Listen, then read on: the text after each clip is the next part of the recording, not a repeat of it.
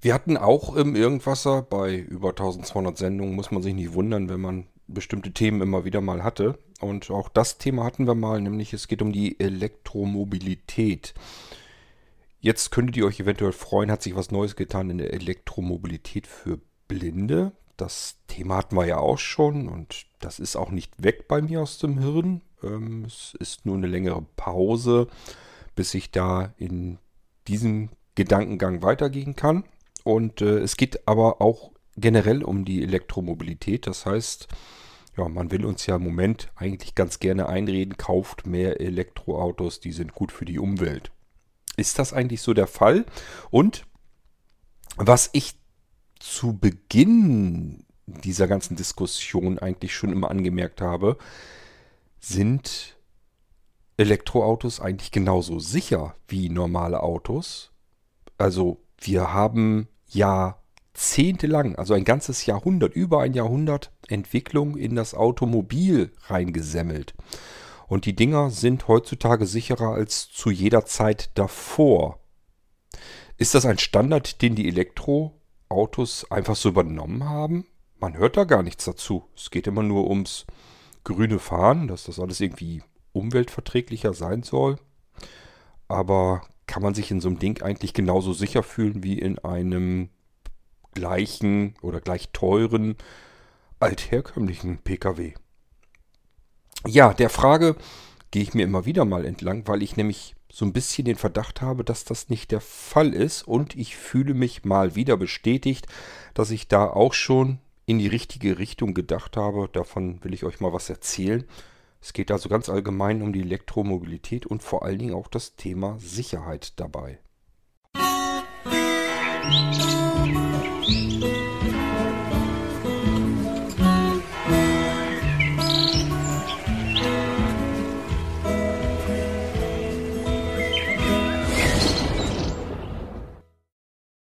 Wir müssen gleich zu Beginn so ein bisschen so einen Schritt in die Vergangenheit machen, auch hier im Irgendwasser. Ich habe das Thema schon mal angesprochen.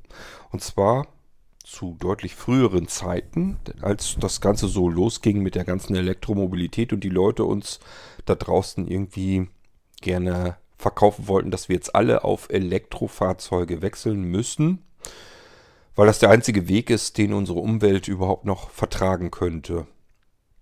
Und ähm, ich habe mir damals schon, weil ihr wisst, dass ich da so einen leichten Hang aus persönlichen Gründen danach habe, immer wieder die Frage gestellt, hat jemand mal die Elektrofahrzeuge, die jetzt extra gebaut werden. Es geht also nicht darum, dass man irgendwie einen VW Golf oder sowas nimmt und umbaut auf Elektroantrieb. Da gehe ich mal davon aus, dass der Rest im Golf so gut es denn geht immer noch beim alten bleibt. sondern es geht um die PKWs, die extra gebaut werden von vornherein als Elektrofahrzeuge und wahrscheinlich sind das die PKWs, die sich auch dann langfristig durchsetzen werden am Markt. Denn man muss eigentlich Fahrzeuge komplett neu bauen, wenn man Elektrofahrzeuge herstellen will. Und als bestes Beispiel nehmen wir uns den teuersten unter dieser ganzen Gattung, nämlich den Hersteller Tesla und seine Edelkarossen, was allesamt äh, sportliche Elektroflitzer sein wollen. Und ich habe mir gedacht, man kann für einen Tesla im Prinzip so viel Geld ausgeben, wie ich sonst für gehobene Klasse im Luxussegment, sprich äh, im oberen Bereich bei Mercedes, BMW, Audi, wie sie dann üblicherweise so alle heißen, ausgeben. Nur, was mich dann ja besonders interessiert, ihr wisst, dass meine Frau, meine Anja, 2007 ähm, einen gravierenden Unfall hatte, der sie, wäre sie nicht in einem sehr sicheren Auto gesessen, wahrscheinlich das Leben hätte kosten können und damit auch gleichzeitig mein Leben am Ende gewesen wäre. Jedenfalls mit Sicherheit für ganz lange Zeit. Ähm, und ich selbst habe ja dieses, dieses Unfallfahrzeug, das war Mercedes E-Klasse Kombi, habe ja noch ausgeräumt und so weiter. Da war meine Frau im Krankenhaus und ich habe nur sehr erstaunt und auch irgendwie interessiert und bewundernd gesehen, wie dieses Auto den Unfall vom Menschen, der darin gesessen hat, quasi weggehalten hat. Also es gab wirklich diese berühmte Knautschzone vorne, wo sich der Baum reingedrückt hat. Alles, was vor der Windschutzscheibe war, war bei diesem Auto weg. Es gab es einfach nicht mehr. Diese riesige lange Schnauze, die diese Autos ja eigentlich haben, das sind ja ziemlich lange Autos, war nicht mehr existent, war nicht mehr vorhanden. Der komplette Motorblock, der da drin war, man konnte ihn so erstmal nicht mehr sehen. Der wurde unter das Auto geschoben bei diesem Unfall und alles vorne ähm, hat sich in entsprechende Energie umgewandelt durch dieses Zusammendrücken der kompletten Karosserie vorne im Bereich vor der Windschutzscheibe. Im Inneren, das war eben das Erstaunliche, hat man gar nichts gesehen. Wäre die Windschutzscheibe, wäre da nicht ein Riss, also die war gesplittert, wäre das nicht passiert, hätte man nicht von innen gesehen, dass dieser, dieses Auto eigentlich keins mehr war. Dass das am Ende war. Drinnen konnte man ganz normal sitzen. Auf der Rücksitzbank lagen noch die Spritzen, die Kanülen, das heißt die Infusion, die man Anja da gegeben hatte und so weiter und so fort. Verbandsmaterial, Reste und so weiter lagen auf dem Rücksitz. Ansonsten ist da nichts weiter passiert. Der komplette Innenbereich, die Türen konnte man ganz normal öffnen. Man konnte drinnen Platz nehmen, ich konnte in aller Ruhe überall ran, alle Fächer aufmachen, alles rausnehmen, was uns gehörte. Dieses Auto ganz normal ausräumen. Also dieses, dieser krasse Unterschied zwischen drinnen, wo der Mensch sitzt, und draußen, wo im Prinzip alles im Arsch ist, war so groß, äh, dass ich mir gesagt habe, Gott sei Dank haben wir dieses Auto zu diesem Zeitpunkt gehabt. Das Auto, das wir wenige Monate zuvor noch gefahren sind, ist von alleine kaputt gegangen. Autobahn ist einfach, hat es dahin gerafft nach, ähm, ich weiß gar nicht, wie alt ist das geworden, ganz, ganz lange, viele Jahre. War ein ganz altes Auto und ähm, es hat den Umzug hier nicht mitgemacht. Daraufhin hat es einen Motorschaden gekriegt, das haben wir reparieren lassen. Dann sind wir damit weite Strecken auf Autobahnen gefahren und das hat es dann nochmal dahin gerafft und kaputt gerissen und dann war es halt weg. Und wenige Wochen danach hatten wir natürlich ein neues Auto und wir haben uns schon immer so ein bisschen dafür interessiert, dass wir eigentlich ein, vor allen Dingen ein großes, geräumiges Auto haben wollen. Und eine Freundin von uns hatte so eine gebrauchte E-Klasse und hatte gesagt, die sind gar nicht so furchtbar teuer, wenn man die gebraucht nimmt. Und wenn die ein paar Kilometer mehr raus haben und man hat einen Diesel, ist das eigentlich scheißegal. Die Dieselmotoren da drin kriegt ihr nicht kaputt. Da könnt ihr ruhig mitfahren.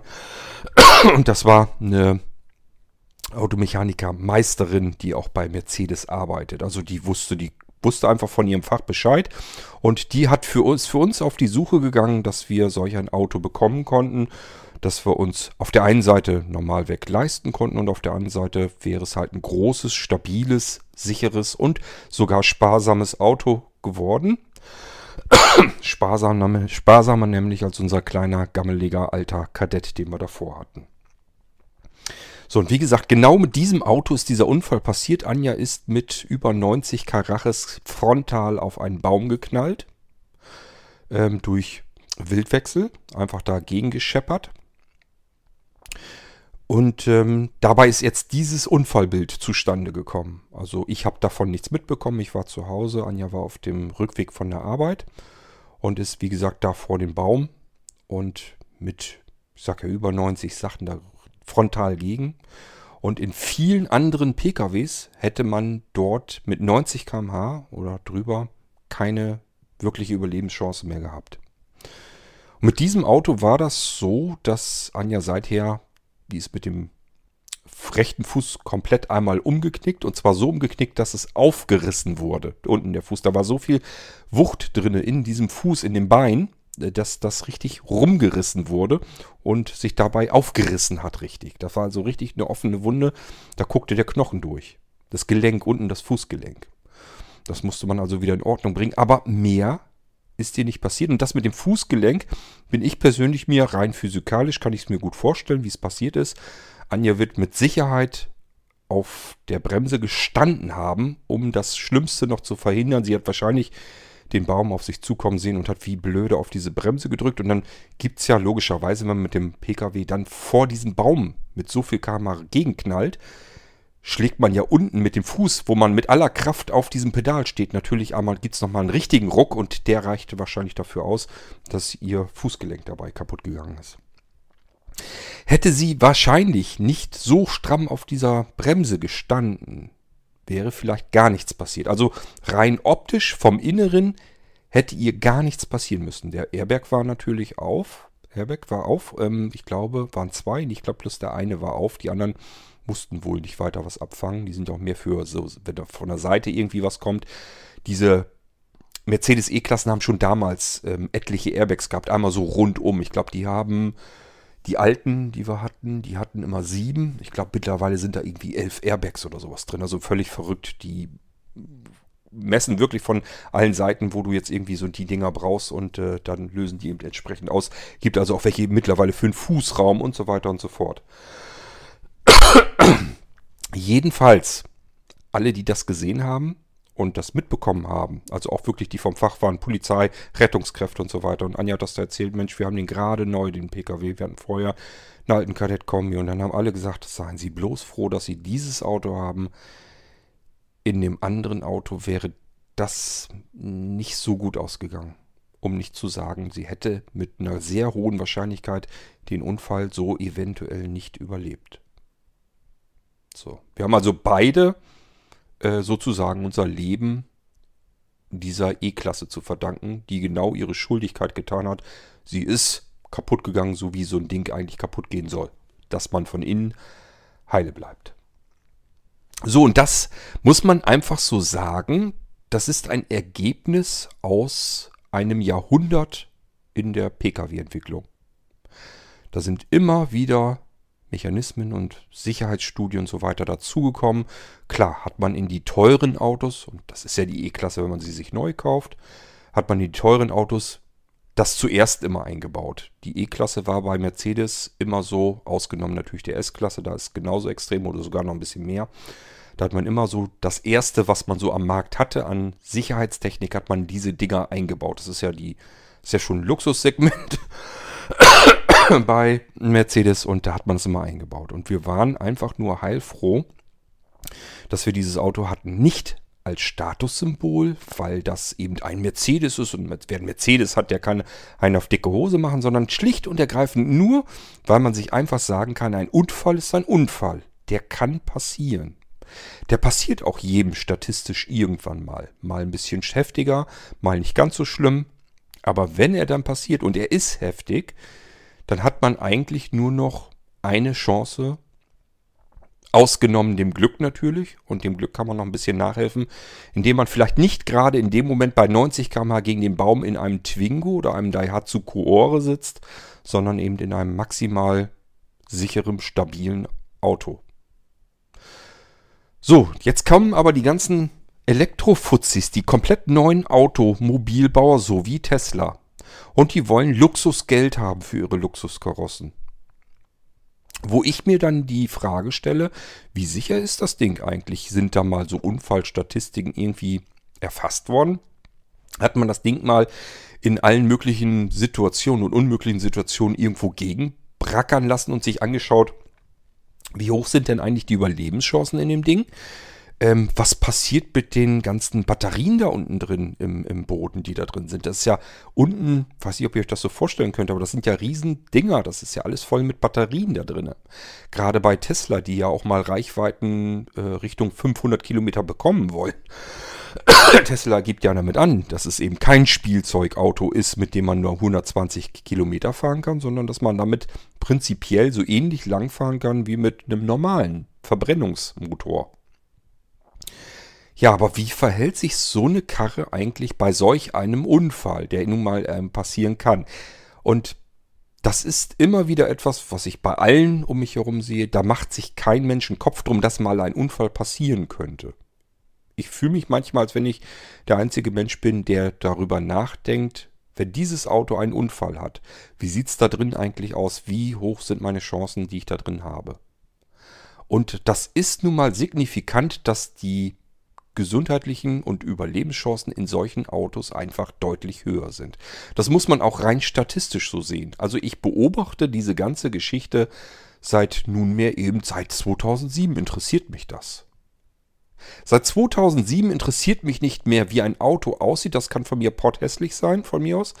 Mich interessiert auch nicht mehr, ob das ein Statussymbol ist oder wie teuer das mal war, sondern mich interessiert einzig und allein, weil ich das als einzigen Grund sehe, was eigentlich für so ein Auto spricht. Wie sind die Chancen da drin, wenn es mal rumst? Weil ich habe dann nichts anderes um mich herum. Ich knalle mit 90 km/h irgendwo gegen und das kann kein Mensch ab. Das geht physikalisch einfach nicht. Wir sind dazu verdammt, bei 90 km/h gegen einen Baum werden wir in tausend Teile zerlegt und werden zermatscht. Das ist nun mal so. Das Einzige, was uns davor bewahrt, ist alles das, was um uns herum ist. Und dass das in einem, ich sag als Beispiel Twingo oder Daihatsu Koore ganz anders aussieht als in solch einem Schlachtschiff, das kann man sich einfach mal vorstellen. So, und das ist der einzige Grund, weswegen mich das interessiert und weswegen ich auch immer sage, das ist mir scheißegal, wie teuer ein Auto zu Anfang seines, seiner Lebenslaufzeit mal war. Äh, wenn man das gebraucht sich später leisten kann, kaufe ich mir lieber für 15.000 eine alte, sichere Karre aus dem ehemaligen Luxussegment, wo ich einfach weiß, die sind was sowas angeht, einfach wesentlich sicherer, als wenn ich mir irgendeinen neuen Kleinwagen kaufe, nur weil er neu ist. Also es ist mir dann Schnurzpiepe. Für mich ist wirklich der Faktor, ähm, was bleibt mir noch, wenn solch ein Fall des Falles passiert, ein Unfall passiert, was bleibt mir dann noch? Dann habe ich nur diese eine Pelle um mich herum. Das ist genauso, ich habe vorher Motorrad gefahren. Motorradfahrer machen sich, obwohl es da eigentlich schon fast scheißegal ist, machen sich immer im Kopf, welches ist der beste Sturzhelm? Welche Klamotten kaufe ich mir? Wo sind die besten Protektoren drin? Man liest als Motorradfahrer eigentlich ständig sich Testzeitschriften durch, wo ist was getestet worden, wo ist der sicherste Sturzhelm und so weiter und so fort. Da guckt man nicht nach, sieht das Ding stylisch aus oder schick ist es Hauptsache, ist es billig, sondern da guckt man wirklich danach, wenn man Motorrad fährt und das auch sportlich fährt. Das heißt, man fährt da nicht mit 100 drauf lang, sondern man hat auch mal Geschwindigkeiten lang, wo es wirklich eigentlich scheißegal wäre, was ich da trage. Äh, wenn ich mit 90 Sachen mit dem Motorrad vom Baum fahre, spielt es keine Rolle, ob ich einen guten Sturzhelm habe oder einen beschissenen. Da kann ich auch den Sturzheim ganz weglassen. Ähm, es ist dann egal. Ich knall vor dem Baum, fliege in mehrere Teile, werde Matsche und bin tot. Das ist dann einfach mal so. Das kann man nicht anders, das kann man auch nicht schönreden. Da ist es egal, welches Motorrad ich mir kaufe. Es spielt auch keine Rolle, was ich anhabe an Klamotten. Mit den Klamotten im Sturzhelm fange ich nur die leichteren Sachen an. Beispielsweise, wenn ich mich mal in eine Kurve lege, mit 60, 70 vielleicht abschmiere und dann irgendwie über die Leitplanke gehe und dann irgendwo auf dem Acker zu liegen komme. Dann sind meine Klamotten, die ich anhabe und der Sturzhelm die einzigen Dinge, die eventuell mir eine Chance beibiegen, dass ich das da irgendwie überlebe. Wie, ist dann eine andere Frage, aber ich habe vielleicht habe ich eine Chance, wenn ich im Acker lande, dass ich das irgendwie mit diversen Knochenbrüchen und so weiter und inneren Verletzungen trotzdem noch irgendwie überlebe. Das kommt dann ja mal vor. Mit 90 vorm Baum brauche ich mir keinen Kopf zu machen.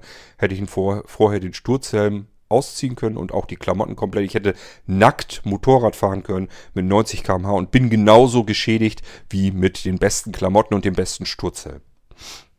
Beim Auto ist das was anderes. Aber auch da überlege ich mir, was nehme ich als Schutz um mich herum. Also so wie ein Motorradfahrer sich einfach nicht ins Geschäft stellt und den billigsten Helm nimmt oder der, der am schicksten aussieht, der die schönste Farbe hat, sondern da gucke ich mir ganz bewusst an, was kommen für Stutzhelme in Frage, welches sind die, welches haben die besten Tests ähm, ergeben, besten Testurteile. Und so, vielleicht liegt das daran, weil ich vorher Motorrad gefahren bin und äh, dann eben auch Auto gefahren bin und mir einfach gesagt habe, was muss ich mir um mich herum kaufen, damit ich einfach im Straßenverkehr, im Fall eines Falles, eines Unfalles, damit ich da so gut wie es geht geschützt bin. Das bewahrt mich nicht vor allen Unfällen, die passieren können. Wenn ich an einen Stauende rankomme und hinter mir pennt ein Fahrer eines 40-Tonners und der knallt mir hinten rein, dann spielt es eigentlich mit einer hohen Wahrscheinlichkeit keine große Rolle mehr, ob ich dann wirklich im Twingo sitze oder im Mercedes. Ähm, aber es gibt eben dazwischen ja tausend andere Möglichkeiten, wie ein Unfall zustande kommt.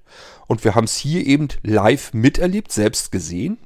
90 km vom Baum reicht aus, dass ich in, ein, in den meisten einfacheren Autos keine Chance habe. Das wissen wir auch. Also ich weiß das auch. Wir hatten das neulich gerade erst. Ein ähm, Kollege von Anja ist zu einem Unfallort gekommen. Da war es ein Polo, der mit circa 50 oder 60, das war wohl eine Kurve, vor den Baum geknallt ist. Und dieses Auto war komplett im Arsch. Ich glaube, da war eine Fahrerin drinne, die hat das zwar noch überlebt, aber ähm, ganz, ganz anders als beispielsweise Anja. Mit dem Doppelten an Geschwindigkeit. Ähm, das ist also ganz einfach, wenn man sich dafür interessiert und sich mal anguckt, wie sehen Unfälle aus und wie sehen die Autos nach Unfällen aus und wie sehen die Fahrer aus und die Insassen eines Unfalls, dann kommt man ganz schnell immer mehr in diese Richtung, dass man sich sagt, das bringt einfach signifikant ganz viel, in was für einem Auto ich diesen Unfall erlebe. Und deswegen kommt man auf solche Dinge, dass man einfach sagt, mir ist das scheißegal, ähm, was das für eine Marke ist oder ähm, wie luxuriös die jetzt irgendeinen Eindruck nach außen macht, das ist mir egal. Ich bin kein Mensch, der irgendwelche Statussymbole um sich herum braucht. Das ist auch genauso mit dem iPhone. Man sagt ja vielen iPhone-Eigentümern, das haben die nur so als Statussymbol. Nö, das ist für mich ein Werkzeug und das ist zufällig das Werkzeug, das ich am besten bedienen kann. Wenn es ein anderes Werkzeug wäre von einer anderen Firma, dann wäre es ein anderes Werkzeug von einer anderen Firma. Das ist mir Schnurzpiepe, was da dran steht. Da muss kein Apple-Logo sein. Ich bin kein Apple-Fanboy. Mich stören und ärgern ganz viele Sachen, die Apple macht. Ähm, da kann man äh, eine ganze Weile drüber schwafeln, was ich mich darüber alles ärgere und aufrege. Aber über andere Geräte tue ich eben noch mehr. Es ist sozusagen das Gerät mit den wenigsten Scheißproblemen, die mich ärgern. Und auch hier wieder, es spielt für mich keine Rolle, weil auch ein ähm, Smartphone für mich erstmal so einen kleinen Aspekt der Sicherheit mitbringt. Das heißt, ich muss mir einfach überlegen, wo bin ich mehr angreifbar und da komme ich ganz einfach von ganz alleine darauf, dass Android-Gerät, was vielleicht nur zwei oder drei Jahre Updates bekommt und danach veraltet, dass das vielleicht die zweite Wahl für mich ist und was für mich dann noch erschwerend hinzukommt, dass eben dass ein Android-Smartphone ähm, nicht für mich als Seerestler die idealen Hilfsmittel in seinem Betriebssystem drin hat und auch nicht so, dass ich sie dazu installieren kann. Also ich habe da nach wie vor noch nie was gefunden, was mich so mitnimmt als Sehbehindert mit, meinen, mit meinem Sehrest und meinen, meiner Situation, wie eben das iPhone. Und deswegen ist es bei mir ein iPhone und nicht, weil da ein Apple-Logo dran ist und das Ding sauteuer ist und ich damit nach außen präsentieren kann, schau mal her, ich habe hier ein iPhone. Das ist mir scheißegal. Mein iPhone ist einem alten, dicken, speckigen äh, Lederetui komplett drumherum. Das sieht man ja gar nicht, dass da ein iPhone drin ist. Das kann genauso gut, ähm, keine Ahnung, irgendein anderes Billo-Ding sein. Und das ist auch beim Auto so. Das ist mir erstmal scheißegal, ob das ein Mercedes ist oder ein Opel. Ich habe vorher, mein ganzes Leben lang bin ich Opel gefahren. Ähm, sondern mir geht es wirklich darum, aber das, da muss man auch erstmal selbst durch und das so gesehen haben, wie wir das gesehen haben, dass dieses Auto, der Mercedes, die E-Klasse, ein Leben gerettet hat. Sind wir uns sehr sicher und das ist der Grund, weswegen wir diese Dinger eben weiter haben wollen. Wir mögen sie vom Design her leiden. Es ist schick alles und es ist alles bequem und komfortabel. Es ist groß. Ich bin ein Mensch über 1,90. Das heißt, ich muss auch schauen, dass ich mich da irgendwie vernünftig drin wohlfühle. Wenn man sich schon ein Auto kauft, kann man es ja auch gleich so kaufen, wie man es für sich am besten empfindet. Das heißt, groß, geräumig, soll hinten viel reinpassen. Ich muss vorne bequem reinpassen, ohne dass ich ständig das Gefühl habe, irgendwie über meinem Kopf ist nur noch ein Zentimeter Platz bis zur Decke. Ähm, und ich kriege meine Beine vorne nicht hin, ohne sie stark anzuwinkeln und solche Geschichten alle, die ich alle in anderen, in vielen anderen Autos eben so drin habe. Und zu guter Letzt kommt dieser sehr krasse Sicherheitsaspekt dazu. So, und jetzt kommen wir aber langsam mal in die Richtung hin, was ich mich damals ja schon im Irgendwasser gefragt habe. Tesla und Co. Wie ist es da mit genau dieser Sicherheit bestellt. Denn Tesla baut jetzt erst Autos. Die haben nicht die Erfahrung von Mercedes, BMW und Co. Ähm, aus einem kompletten Auto äh, sondern die fangen bei Null an.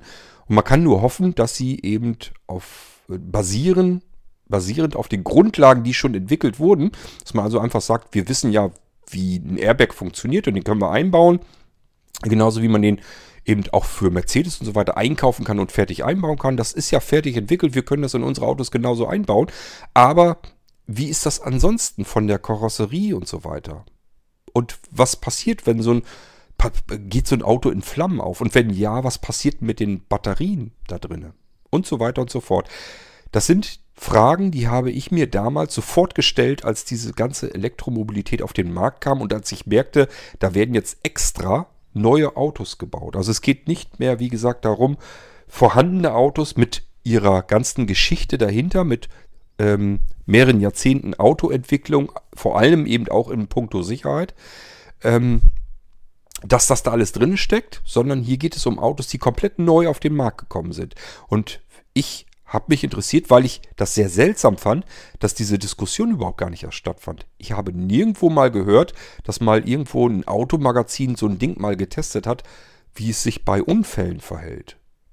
Was macht man im heutigen Zeitalter, wenn man so normal erstmal keine Informationen hat, nicht mitbekommt? Man geht auf Suche im Internet. Das heißt, das habe ich natürlich auch gemacht, habe also immer wieder mal recherchiert, gibt es irgendwelche Statistiken, irgendwelche Berichte, hat mal irgendeiner getestet, wie verhält sich so ein Tesla, wenn der gegen ein anderes Auto seitlich knallt und so weiter und so fort. Wie verhalten sich diese verflixten neuen Karren in Unfällen? Wie verhält sich ein Tesla, wenn ich mit 90 km/h vor den Baum knalle? Denn wir sind in der Spielen in derselben Liga, in derselben preislichen Liga. Kostet genauso viel wie eine E-Klasse, die äh, teuren Teslas. Es gibt zwar auch günstigere, aber wir sprechen jetzt mal von denen, die in ähnlicher Preisklasse sind. Und ich musste feststellen, es gibt nichts. Es ist nichts zu finden, kein Fitzel an Informationen. Ich habe jetzt lange Zeit noch nicht geguckt. Es kann sein, dass es mittlerweile vielleicht irgendwelche Sachen gibt. Ich habe jedenfalls damals, als ich danach wirklich intensiv geschaut habe, weil ich das unbedingt wissen wollte, ich habe nichts nirgendwo finden können. Auch nicht im englischsprachigen Raum, also dass man sagt, Tesla ist ja ein amerikanisches Unternehmen, vielleicht hat man es da mal vernünftig getestet. Ich habe nichts dazu finden können. Es wird überall nur erzählt, das sind ähm, umweltfreundliche PKWs und ähm, Tesla ist da hat die Nase weit vorn, weil die sehr innovativ sind und weil die große Reichweiten haben, ähm, weil sie schick aussehen, haben ein vernünftiges Design, sehen nicht so scheiße aus wie andere ich sag mal, gerade so im französischen Raum oder im italienischen Raum die Elektrofahrzeuge. Und ähm, deswegen hat Tesla eben die Nase vorn und die Leute wollen die Dinge auch haben.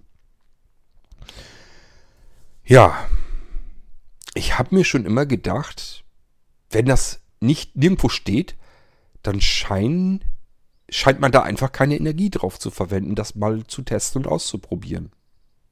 Warum nicht? Verstehe ich nicht, kann ich nicht begreifen, weil soweit ich weiß, ist jeder neue Pkw, der hier in Deutschland irgendwie gebaut wird, der muss diverse Tests, Crash-Tests durch, durchstehen und muss dabei auch zeigen, wie gut äh, ist er bei Unfällen eigentlich äh, da eigentlich gewappnet mit seinen Sicherheitsmechanismen.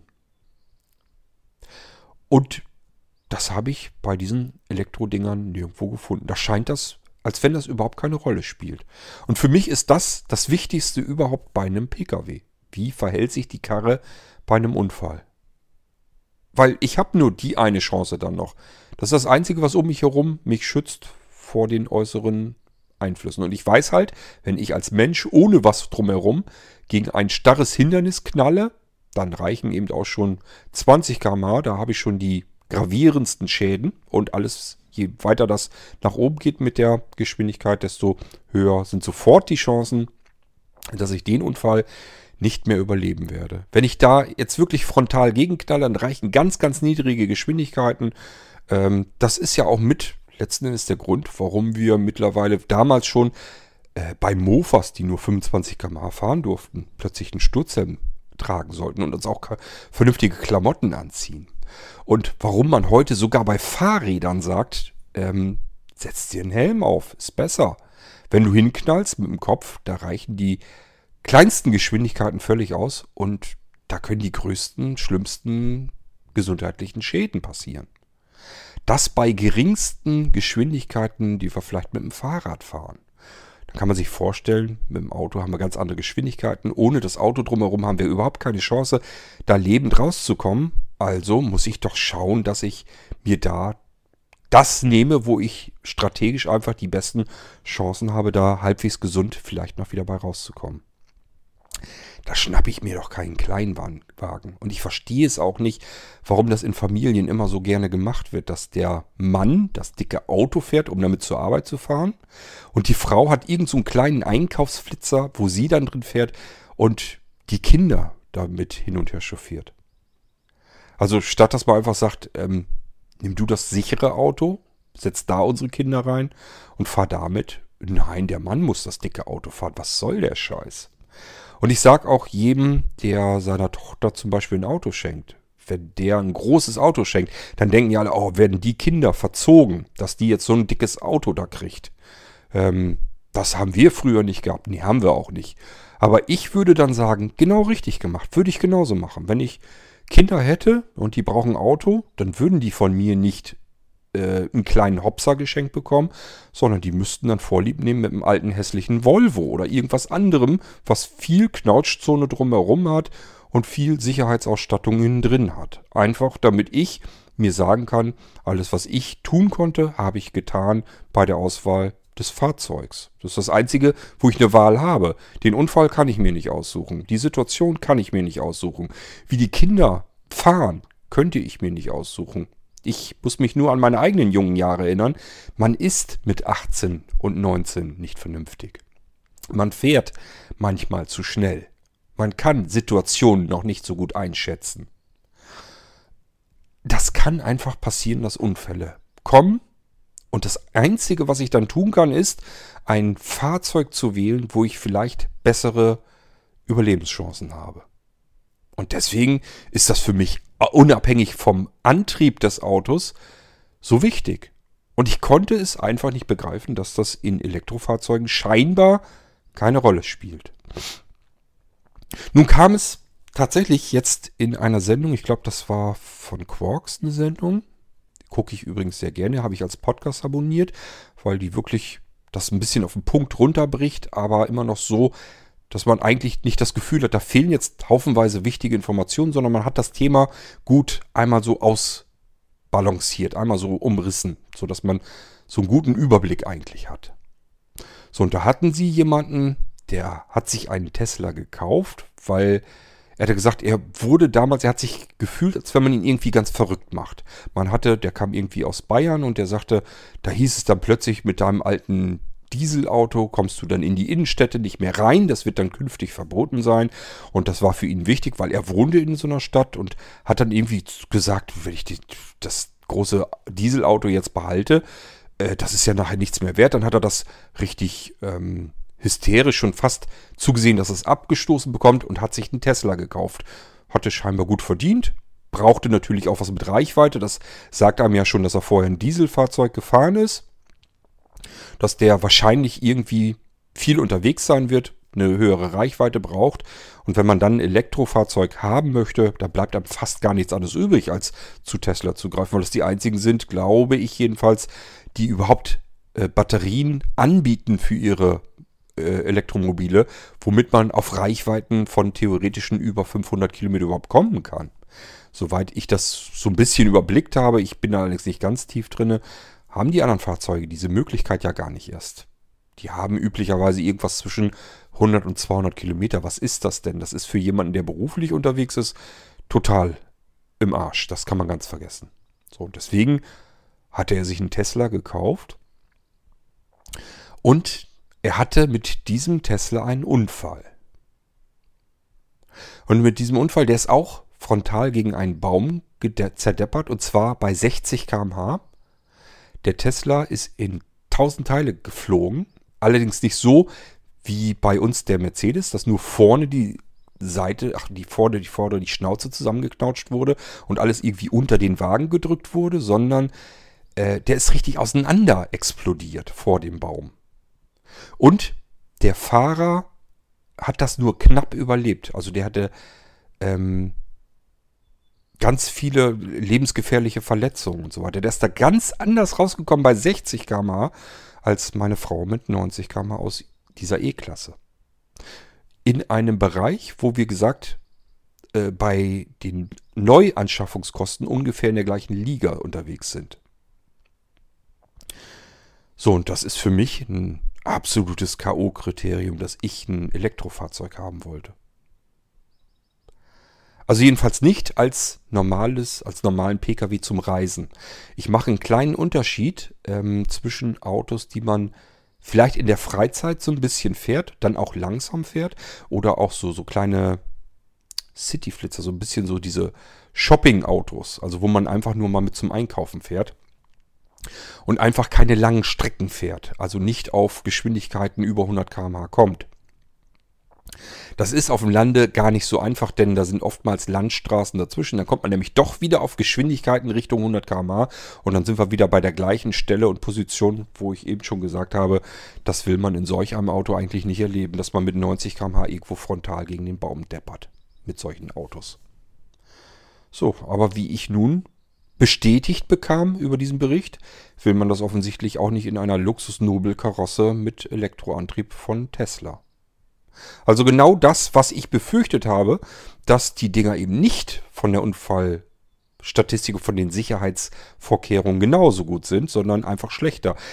War für mich auch einfach logisch, weil das ja alles ein bisschen Leichtbauweise ist, damit die eben die Reichweiten besser hinbekommen können. Da kann man kein schweres Metall, man kann so ein Auto nicht aus einem äh, zwei Tonner Metallklumpen bauen, sondern da muss eben mehr mit Carbon, Kunststoff und so weiter gearbeitet werden. Viel mehr brüchiges Material. Das muss noch nicht mal unbedingt 100% was heißen. Man denke nur an die Formel 1 Flitzer, also an die Rennwagen. Das sind auch alles Carbongehäuse, aber da reden wir natürlich von komplett anderen Preisen. Das hat gar nichts mehr mit Luxuskarosse zu tun, sondern das natürlich wirklich, das Auto ist extra dafür gebaut, damit der Fahrer da drin überhaupt eine, irgendeine geringe Chance hat, da rauszukommen, auch bei hohen Geschwindigkeiten. Das ist aber eine ganz andere Geschichte. Der hat einen kompletten anderen Käfig umzu, der nichts anderes zu tun hat, als diese vier Reifen zusammenzuhalten mit dem Motor und innen drin so eine Sicherheitszone, so einen Käfig für diesen Menschen zu bauen. Das ist aber nichts, was man natürlich im normalen Pkw-Verkehr draußen haben kann. Ähm, aber ganz klar, ich habe bemerkt, offensichtlich spielt das tatsächlich in der Entwicklung von PKWs mit Elektroantrieb eine untergeordnete Rolle, wie sicher die Dinger sind. Also diese ganzen Sicherheitsstandards, die wir im Laufe vieler Jahrzehnte mühsam Stück für Stück da eingebaut haben, sind plötzlich nicht mehr so wichtig in Elektrofahrzeugen, weil man hier den Fokus auf etwas anderes hat, nämlich irgendwie ähm, diese Automobiltechnik in eine Zukunft zu bringen und so zu tun, als sei sie wirklich relevant in der Zukunft. Ist sie natürlich jetzt noch lange nicht. Ähm, da kommen wir aber vielleicht gleich noch dazu, denn natürlich hat dieser ganze Beitrag, der TV-Beitrag, auch noch mehr hervorgebracht. Ich weiß auch gar nicht, das ist nicht nur der TV-Beitrag, irgendwo habe ich noch einen anderen Artikel ähm, gesehen. Also es war auch ein Fernsehbeitrag sind also das, was ich da so erfahren habe, waren aus zwei Fernsehbeiträgen, wo man sich wirklich der ganzen Geschichte mal angenommen hat. So, was hat man dann gemacht? Man hat erstmal festgestellt, okay, ein Pkw kann mal anfangen zu brennen. Dann hat man probiert, allerdings nur in einem Test. Man kann ja nun nicht dauernd ähm, Elektrofahrzeuge gegen die Wand knallen lassen, aber hat man hier gemacht. Der ist da irgendwo gegengeknallt und da ist nichts passiert. Also es ist kein Feuer ausgetreten, heißt aber natürlich gar nichts, denn das ist ja bei Verbrennungsmotoren auch so. Die meisten Unfälle, deswegen fängt ja das Auto nicht an zu brennen. Aber es gibt sie eben auch, die Autos, die verunfallen und dann plötzlich anfangen zu brennen und ausbrennen. Und das ist dann beim Elektrofahrzeug ein riesengroßes Problem, das mir bewusst war, aber nicht bewusst war, wie schlimm dieses Problem eigentlich ist. Wenn ein Elektrofahrzeug anfängt zu brennen und ich bekomme es nicht gelöscht, bevor die Hitze da drin bei den Akkus, bei den Batterien angekommen ist, dann ist dieses Auto im wahrsten Sinne des Wortes ein Dauerbrenner. Diese Akkus brennen im Prinzip Stunden und Tage später noch, sind die noch gefährdet. Und das liegt daran, weil in diesen Akkus ganz, ganz viele Zellen drin sind. Jede Zelle erhitzt, explodiert. Dadurch wird wieder, da kommen wieder Chemikalien und so weiter zusammen. Somit erhitzt sich das weiter und so frisst sich, wie so ein, so, so ein Explosionsbrand, frisst sich sozusagen von Zelle zu Zelle. Und man denkt, das Feuer ist aus, man hat es gelöscht. Das Problem ist nur, dass diese chemischen Reaktionen in dem Akku, in den Batterien, weiterhin sich ähm, aufheizen in dem Akku. So lange, bis wieder die nächste Zelle anfängt zu explodieren und dann geht das mit dem Feuer wieder von vorne los. Es brennt dann jedes Mal natürlich erneut der Pkw. Das heißt, man hatte hier ähm, dann das Auto nachträglich angezündet. Durch den Unfall war ja jetzt nichts passiert, ausnahmsweise. So hat man nachgeholfen, um zu sehen, was passiert denn jetzt eigentlich mit den Batterien da drin, wenn so ein Auto dann doch Feuer fängt. Und siehe da, man hat dann versucht, diesen Pkw zu löschen mit den brennenden, vor sich hin explodierenden und schmelzenden Batterien da drin. Ähm, das Auto war komplett in Wasser gehüllt, also innen drin schwappte das Wasser. Hat also, ich weiß nicht, wie viele Tonnen von Liter Wasser da reingekippt und es schien tatsächlich gelöscht zu sein. Ein Feuerwehrmann hat sich das angeguckt und sagt, nö, da warten wir jetzt noch fünf Minuten, dann fängt das wieder von vorne an. Das konnte man sich wirklich nicht vorstellen. Es war alles klatschnass alles voll mit Wasser. Niemand hätte sich vorstellen können, dass dieses Auto von alleine wieder anfängt zu brennen. War tatsächlich so ein paar Minuten später ging es wieder von vorne los. Einfach weil der Akku weiterhin chemisch reagierte, wieder Hitze entwickelte und das ganze Ding fing wieder von vorne an zu brennen und zu explodieren. So, dann hat der, haben die von der Feuerwehr gesagt, ja, Elektrofahrzeuge, wenn die brennen, haben wir ein irrsinniges Problem ein gewaltiges Problem und zwar viel schlimmer, als man sich das normalerweise so vorstellen kann, wenn man sich dafür noch nicht interessiert hat. Was muss man machen? Man muss dieses Auto in einen Wassertank reinlegen.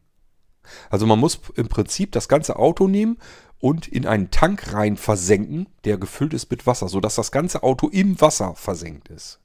Das ist eigentlich so das Einzige, was man tun kann, um den Akku ständig zu kühlen, so weit runter zu kühlen, dass der aufhört zu reagieren und zu explodieren und zu brennen. Und dann lässt man dieses Auto in diesem Wassertanks sogar mehrere Tage drin. Durch dieses Löschwasser einerseits und dieses Wasser in den Tanks hat man es dann plötzlich mit irrsinnig vielen Tonnen an Wasser zu tun das chemisch verseucht ist durch die ganze Chemie, die in diesen Batterien drin ist. Wir haben also jetzt einen ausgebrannten Klumpen Metall dort in dem Tank, unser Auto, ähm, mit lauter Wasser, auch das Löschwasser, was vorher vielleicht auf der Straße schon verbreitet war, das muss man alles wieder einsammeln, aufkriegen, weil das alles ähm, umweltschädlich ist. Das ist alles Chemie. Das ist, ähm, ja, ähm, wirklich schädlicher Müll ähm, muss getrennt entsorgt werden. Es gibt in Deutschland zwei Unternehmen, die das machen. Die sind allerdings auch schon ganz gut ausgelastet, weil die für den ausländischen Markt teilweise mitarbeiten müssen. Ähm, ich weiß gar nicht, ich glaube, die hatten in Österreich irgendwie, da gab es zum Beispiel gar keine Firma, die das macht. Also es ist wohl eine relative Spezialität. Und der nächste Gag ist, wenn man einen Unfall mit solch einem Auto hat und das fängt an zu brennen, dann reicht ein Feuerwehrwagen noch nicht mal aus, um diesen Brand wieder unter Kontrolle zu bekommen, weil ein Feuerwehrwagen üblicherweise nicht so viel Wasser in seinem riesigen, gewaltigen Tank drinne haben kann, wie man zum Löschen dieses Fahrzeugs, eigentlich ja mehr zum Runterkühlen des Akkus, benötigt. Man braucht mehrere komplett gefüllte Feuerwehrwagen, um dieses Auto unter Kontrolle zu bekommen und den Brand unter Kontrolle zu bekommen. Unfassbar. Das war mir bisher jedenfalls so in der Güte noch nicht wirklich bekannt. Also ich wusste, dass das mit Sicherheit ein Problem ist. Ähm, dass das so ein gravierendes, gewaltiges Problem ist, das habe ich, da habe ich nicht drüber nachgedacht. Vorstellen kann ich mir das. Allein schon, weil, das ist mir mal passiert, das habe ich euch, glaube ich, schon mal erzählt. Ähm, mir sind mal eine Packung Wunderkerzen, die kennt ihr ja alle. Zündet man an, dann sprießen, äh, sprießen die so auseinander. Ähm, und da ist mir mal eine ganze Packung angeflemmt. Und da konnte man machen, was man will. Ich habe da, glaube ich, mit Handtüchern und so weiter draufgeschlagen und versucht, das Feuer zu ersticken. Keine Chance. Das brennt immer weiter. Ihr könnt dieses Feuer nicht löschen. Ihr könnt da Wasser draufkippen, ihr könnt da eine Decke draufschmeißen, ihr könnt da Sand draufschmeißen. Spielt alles keine Rolle. Das brennt weiter, dieser Klumpen. Und das bei so einer Packung Wunderkerzen schon. Und in so einem Akku ist mit Sicherheit deutlich mehr Krimskrams drinne, verschiedenste Materialien verbaut die man dann wirklich nicht mehr unter Kontrolle bekommen kann. So, und das muss man sich alles mal so ein bisschen auf der Zunge zergehen lassen. Also erstens, wir haben hier es mit PKWs zu tun, wo offensichtlich die Sicherheitsmechanismen, die in einem Jahrhundert Autoentwicklung gewachsen sind, herangewachsen sind, jetzt gar nicht mehr so eine große Rolle spielen. Und wir haben eine äh, Energiezelle da drin, ähm, die wenn sie erst einmal in Gang gesetzt ist und brennt, nicht mehr unter Kontrolle zu bekommen ist. Es passiert wohl relativ selten, dass ein Elektrofahrzeug in Brand gerät. Wenn es aber passiert, ist es immer ein gewaltiges Problem, ähm, dieses Ding irgendwie wieder unter Kontrolle zu bringen. Ich habe mich sofort an Tschernobyl und so weiter ähm, erinnert gefühlt, wo man wirklich sich, wer weiß was, überlegen muss, um diesen Atomreaktor in dem Fall irgendwie wieder unter Kontrolle zu bekommen. Das alles eine Nummer kleiner ist im Prinzip das, was man in so einem Elektroauto hat, eigentlich an Situationen, wenn da der Antrieb, also vielmehr die Energiezelle, anfängt zu explodieren und zu brennen und sich chemisch aufzuheizen, wodurch natürlich die nächsten Explosionen passieren, egal was ich da an Löschmitteln drauf kippe. Übrigens hat man erst versucht, das mit einem normalen Feuerlöscher hinzubekommen. Das sind ja meist so Trockenflocken, die man im Auto eventuell hat. Ihr solltet übrigens ähm, möglichst alle einen Feuerlöscher im Pkw haben. Wir haben das hier schon mal nicht weit von Rethem entfernt gehabt. Da ist schon mal eine Frau im Auto jämmerlich verreckt. Die ist da drin verbrannt, weil niemand einen Feuerlöscher mit hatte und da irgendwas tun können. Das heißt, man ist als Helfer, hat, die Helfer haben daneben gestanden, mussten zugucken, wie die Frau in ihrem eigenen Auto verbrennt. Quietschend und schreiend. Muss ganz grausig gewesen sein. Ähm und diese Flocken, Feuerlöscher, bringen, brachten jetzt überhaupt nichts. Damit konnte man gar nichts äh, unter Kontrolle bekommen. Und das haben die Feuerwehrleute auch bestätigt. Das Einzige, was hilft, ist tonnenweise Wasser drauf zu kippen. Und dieses Wasser muss hinterher wieder eingesammelt werden, weil, wie gesagt, ist Chemie drin, ist Sondermüll, muss gesondert entsorgt werden. Irre, oder? Ähm, so, und dann kommen noch so, so, so andere Dinge ja auch noch hinzu. Ähm, wir haben ja immer noch nicht das mit dem Stromnetz so richtig geregelt eigentlich, dass man so ein Ding vernünftig aufladen kann. Es gibt ein heilloses Durcheinander mit den verschiedenen Ladestationen und sie sind auch noch nicht flächendeckend da. Ich habe also wirklich immer ein Problem, wenn ich mit so einem Ding irgendwie von A nach B mal einfach reisen möchte. Zumal, das hat man dann auch ausprobiert und getestet. Das war ein Pkw, der sollte eigentlich 180 Kilometer schaffen, wenn er voll ist, vollgeladen ist. Und dann fährt man los, das hat auch jemand dann erzählt, da fährt man los und ist so die ersten Meter runter, dann steht, geht das Ding sofort runter auf 160 Kilometer in dem Fall. Und dann fährt man einmal irgendwie, keine Ahnung, Stückchen Autobahn oder so. Und dann geht das ganz rasch. Also diese Kilometerzahl, die einem erst suggeriert wird, die ist eigentlich Spielerei. Also das ist, kommt gar nicht so hin. Man kann so nicht planen, sondern man muss eigentlich nur ständig gucken, muss ständig diesen dämlichen Kilometerzähler im Auge behalten. Wie viel habe ich noch und wo kann ich als nächstes mir Strom besorgen? Das ist nichts, was man irgendwie haben will. Das reicht wirklich irgendwo in der Stadt, um einkaufen zu fahren, die Kinder irgendwie irgendwo hinzubringen und mal zum Arzt zu fahren oder sonst irgendwie. Aber das war es auch schon. Also alles andere sehe ich da überhaupt noch nicht.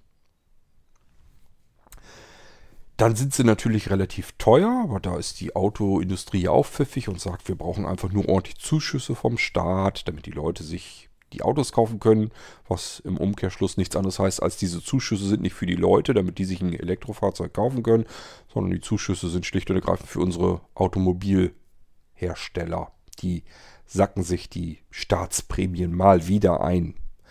Das ist ja auch so ein Ding, ähm, ich weiß nicht, ob ihr das mitbekommen habt. Ähm, ist ein bisschen durch die Medien gezogen. Haben aber sicherlich immer noch nicht alle mitbekommen. BMW hat sich das gerade mal wieder so richtig schön erlaubt. Ähm, ich weiß auch nicht, mit welcher Kackendreistigkeit unsere Automobilhersteller im Moment überhaupt auftreten. Also, dass die sich nicht was schämen und mal überlegen, ist das vielleicht gut, was wir da tun? Könnte das so ein Imageproblem werden, dass wir ein Problem bekommen? Aber offensichtlich fühlen die sich so sicher, dass ihnen einfach nichts passieren kann. BMW zum Beispiel schickt allen Ernstes 40.000 seiner Angestellten in Corona-Kurzzeit. Kurzzeit bedeutet, die Mitarbeiter bekommen ihr Geld nicht von BMW, sondern die bekommen das vom Staat. Also von uns allen. Wir alle haben in die Kasse irgendwie an irgendeiner Stelle einbezahlt und sei es nur dadurch, dass wir irgendwas fair konsumieren. Und aus diesem Staatstöpfel bekommen auch die Menschen, die im Moment aufgrund des Coronavirus keiner geregelten Arbeit nachgehen können. Und äh, die Automobilhersteller haben ihre Angestellten eben auch in Kurzarbeit geschickt. Kurzarbeit bedeutet übrigens ganz oft, dass da gar keine Arbeit wirklich passiert. Also bei manchen ist es so, da ist dann jemand, der muss dann jede zweite Woche beispielsweise arbeiten oder nur halbtags. Ähm, bei anderen ist es so, die sitzen wirklich komplett zu Hause. Und das geht auch so weit, ich habe mich gerade erst mit jemandem unterhalten, der sitzt, der weiß jetzt schon, dass die Kurzarbeit, die ist angekündigt bis Ende diesen Jahres. Und er sagt, das wird dann auch nicht weitergehen. Der ist im Automobilzuliefererbereich tätig bei einer Firma. Und er sagt, die liebäugelten schon immer damit, dass sie die Produktion ins Ausland verlagern. Und jetzt sagen die sich einfach, okay, Moment, da schicken wir die Leute in Kurzarbeit, dann haben wir die schon mal nicht mehr auf der Tasche und in der Zeit können wir uns jetzt endlich mal darum kümmern, dass wir im Ausland die, unsere Produktion ans Laufen bekommen und die werden wahrscheinlich ihren Job verlieren dann. Die werden da nicht wieder reinkommen. Aber die Kurzarbeit, ja, das Geld, das kann man ja schon mal mitnehmen. Da fühlen sich dann diese ähm, Hersteller plötzlich alle nicht mehr für verantwortlich. Das wäre auch nicht schlimm, wenn die jetzt alle am Hungertuch nagen würden. Das heißt, wenn man wüsste, große Automobilhersteller in Deutschland haben kein Geld. Dann sagt man sich, ja, ist ja normal, dass dann die ihre Angestellten nicht bezahlen können und dann müssen die in Kurzarbeit. Der Staat muss eintreten dafür. Nur, das ist offensichtlich nicht gar nicht immer so richtig ähm, wirklich ja die Situation. BMW hat es sich erlaubt, 40.000 seiner Angestellten in Kurzarbeit zu schicken, also das Geld vom Staat bezahlen zu lassen und haben sich im gleichen Moment überlegt, wir können 1,6 Milliarden Dividende an unsere Aktionäre ausschütten. Das heißt, auf der einen Seite sagen sie, wir haben kein Geld mehr, wir haben keine Arbeit mehr, kümmert ihr euch bitte um unsere Angestellten, wir können die nicht bezahlen. Und auf der anderen Seite haben sie 1,6 Milliarden Euro im Topf, die sie so einfach mal eben als Gewinn wunderbar ausschütten können. Und nun haltet euch fest, die drei reichsten Menschen in Deutschland bekommen davon die Hälfte ab. Also nur drei Menschen bekommen von diesen 1,6 Milliarden Euro rund 800 Millionen Euro in ihre private Tasche überwiesen. Aufgrund der Gewinne ihrer Aktien, die sie gemacht haben. Dass das überhaupt möglich ist, finde ich skandalös. Dass eine Firma sagt, wir haben hier 1,6 Milliarden Euro in unserer Kasse übrig. Die ist überher. Das ist purer Gewinn, den wir jetzt ausschütten können. Man kann ja zu seinen Aktionären sagen, wir müssen uns jetzt erstmal um die Firma kümmern, wir müssen uns um unsere Mitarbeiter kümmern, damit wir weiter existieren können. Wir haben jetzt keine Gewinne mehr zu verteilen. Wir brauchen das. Die Zeit können, kann sich jeder denken, Corona ist eine Sondersituation. Äh, da hat ja keiner mit gerechnet. Wir müssen jetzt das Geld dafür nehmen, um unsere Firma am, an der Existenz zu halten, um unsere Mitarbeiter weiter zu halten. Und da sagen die, nee, machen wir anders. Wir schicken unsere Mitarbeiter in Kurzarbeit. Die sollen das Geld vom Staat kriegen. Und das Geld, was wir hier in der Kasse haben, das müssen wir ja nicht hergeben. Das ist ja unsers. Das geben wir zur Hälfte den drei reichsten Menschen in Deutschland, die es nun wahrhaftig mit Sicherheit nicht gebrauchen können. Na, gebrauchen können will ich gar nicht mehr sagen, aber nicht haben müssten. Und den Rest an andere reiche Fatzkes, die ebenfalls spekulieren, mit Geld spielen und davon eben ihren Anteil abholen wollen.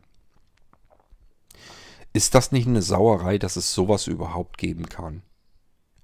Wenn ich das ummünze auf kleine Unternehmen, auf kleine Handwerksbetriebe und so weiter, die haben ähm, beispielsweise ein Restaurant oder so, die sich einfach sagen, ja, wir haben letztes Jahr ein tolles Jahr gehabt, wir haben ein gut gefülltes Konto, wir haben gut Rücklagen gebildet. So, und jetzt haben wir so eine Krise. Wir haben keine Einnahmen, die brechen uns weg. Und wir haben Angestellte. Ähm, dann nehmen wir logischerweise das Geld, was wir letztes Jahr eingenommen haben und versuchen jetzt irgendwie diese Zeit zu überstehen. Das wäre das normale Verhalten, was man von einem Unternehmen kennt, gewohnt ist, wie es sich eigentlich auch gehört. Nur die Automobilindustrie mal wieder hat das nicht nötig, sondern die sagen, zahlt hier mal vom Staat, die sollen uns die Angestellten hier bezahlen, damit wir unsere Gewinne verteilen können hier, ähm, brüderlich und fair unter den Reichen. Und äh, wo wir schon dabei sind, Mensch, wäre doch klasse, wie, uns geht's ja jetzt auch nicht so gut mit den Absätzen, wäre doch klasse, wenn ihr Neuwagenverkäufe bezuschusst vom Staat. Das hat doch letztes Mal auch ganz gut funktioniert. Gebt den Leuten da draußen doch mal ein bisschen Kohle an der Hand, äh, euren normalen Bürgern, damit die sich wieder neue Autos bei uns kaufen können, das Geld also zu uns weitertragen können. Und so sitzen die da im Fernsehen vor den Kameras und grinsen da frech und fies und dreist rein. Man möchte am liebsten reinschlagen. Also das ist wirklich skandalös, was da abläuft. Und mich hat das schon des Öfteren fürchterlich aufgeregt. Also, dass unsere Automobilindustrie ein ganz miserables Image hat, wundert mich gar nicht. Eigentlich kann ich im Gegenteil gar nicht verstehen, dass es nicht noch viel schlimmer ist. So wie die sich dort verhalten, ist es einfach eine Katastrophe. Die, das Einzige, was sie eigentlich davor bewahrt, dass man auch von staatlicher Seite da eigentlich gegen vorgehen müsste, ist, dass sie den Hauptanteil der Arbeitsplätze, wenn man die ganze Zuliefererkette mit berücksichtigt, ähm, dass sie eigentlich ja, millionenfach Arbeitsplätze zur Verfügung stellen.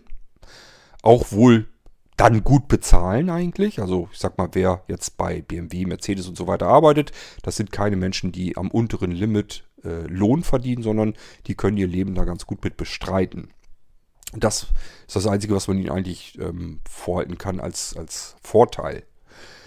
Ähm, das ist, hat aber trotzdem nichts damit zu tun, wie sie sich insgesamt verhalten. Das Problem ist, glaube ich, dass die meisten ähm, aus dieser Automobilbranche in den höheren Etagen gerne auch in der Politik sitzen. Das ist, glaube ich, ein großes Problem, dass sich viele in der Politik befinden, die dort also lenken und mit der Automobilindustrie in irgendeiner Form verbandelt sind. Und das kann natürlich nicht gut funktionieren, weil dann ist ganz klar, dann handelt die Politik im Interesse der Automobilhersteller. Kann ja nicht anders.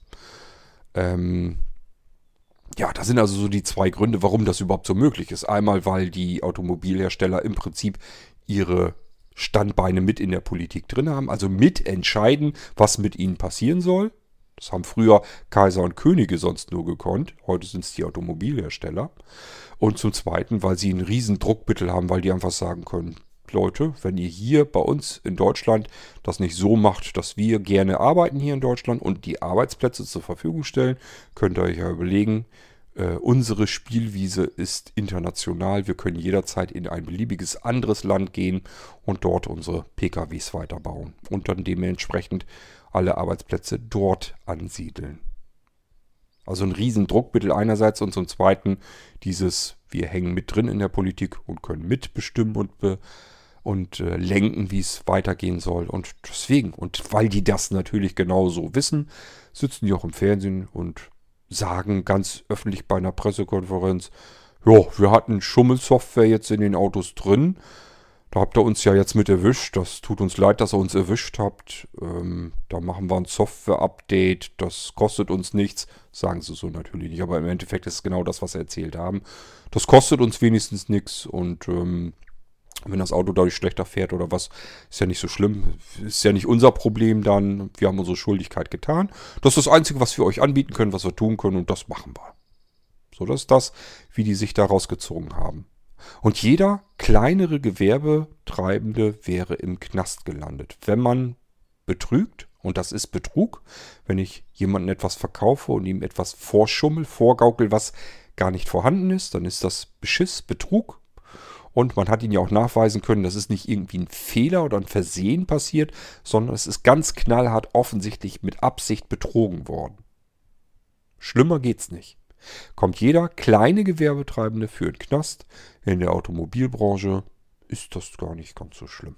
ich bin heilfroh, dass VW jetzt dann wenigstens doch nochmal richtig schön eins auf den Sack bekommt und die die Karren wieder zurücknehmen müssen. Das sieht ja im Moment ganz gut aus. Ähm, da haben sie ja die Prozesse ganz gut verloren. Ich denke ich weiß noch nicht, ob das jetzt alles am Ende wirklich durch ist oder ob man da noch Revision und so weiter gegen machen kann. Ich denke mal schon. Also das wird wahrscheinlich noch nicht ganz vom Tisch sein. Aber es sieht ja ganz gut aus, dass VW Fahrer sagen können, ihr habt mich betrogen, ihr habt mich beschissen, ihr habt mir ein Auto angedreht, was überhaupt nicht das ist, was ich kaufen wollte, was ihr mir versprochen habt. Also müsst ihr das zurücknehmen. So, und dann müssen die halt ähm, nicht den Neuwert zurückbezahlen, sondern äh, können die Nutzung abziehen. Und da kommt es jetzt eben wahrscheinlich hauptsächlich drauf an, denn das werden sie wahrscheinlich nicht zu ihren Ungunsten machen. Und dann ist die Frage wiederum, kommen die da dann wieder mit durch? Also ich sehe da das Problem, dass sie die Autos zwar zurücknehmen müssen, das ist für sie aber nicht schlimm, weil sie ja wissen, jemand, bei dem ich das Auto zurücknehmen muss, der wird sich ein neues Auto kaufen. Und insgesamt wird es den Mix schon wieder machen. Das heißt, jemand, der vorher ein VW hatte, betrogen wurde, kauft sich, wenn er dämlich ist, wieder einen neuen VW. Somit hat VW ein altes Auto zurückgenommen zu einem Preis, den sie zahlen mussten dafür, den sie locker wieder drin haben beim nächsten Auto als Gewinn. Und der alte ist ja deswegen nicht weg, den kann man ja im Ausland noch weiter verticken. Also wahrscheinlich kommen sie da trotzdem immer noch relativ gut raus bei der ganzen Geschichte. Ähm, und ich sag ja, wenn der VW-Fahrer so dusselig ist, dann kauft er sich natürlich wieder ein VW, weil er fährt immer VW, hat schon immer VW gefahren. Die habe ich jetzt beschissen, aber ich darf ja das Ding zurückgeben und kriege jetzt noch äh, den Restwert sozusagen wieder und dann kaufe ich mir einen neuen VW. Ja, klasse. Hab da VW auch noch dafür belohnt. Ähm, und selbst wenn sich jemand sagt, dann kaufe ich ihm keinen VW, die haben mich ja beschissen, ich bin doch nicht blöd, sondern ich kaufe mir dann, keine Ahnung, Audi oder sonst irgendwas. Ja, alles bescheißer. Also auch nicht viel besser. Man müsste eigentlich schauen, welche Pkw-Hersteller haben denn jetzt nachweislich eigentlich nicht geschummelt und nicht beschissen. Wer war da nicht mit drin in dieser Absprache scheinbar? Denn die haben sich ja abgesprochen. Kann mir doch keiner sagen, dass die zufällig alle auf dieselbe Idee gekommen sind, Software in die Bordcomputer einzubauen, die das vorgaukeln. Und dann auch noch alle nach demselben Muster.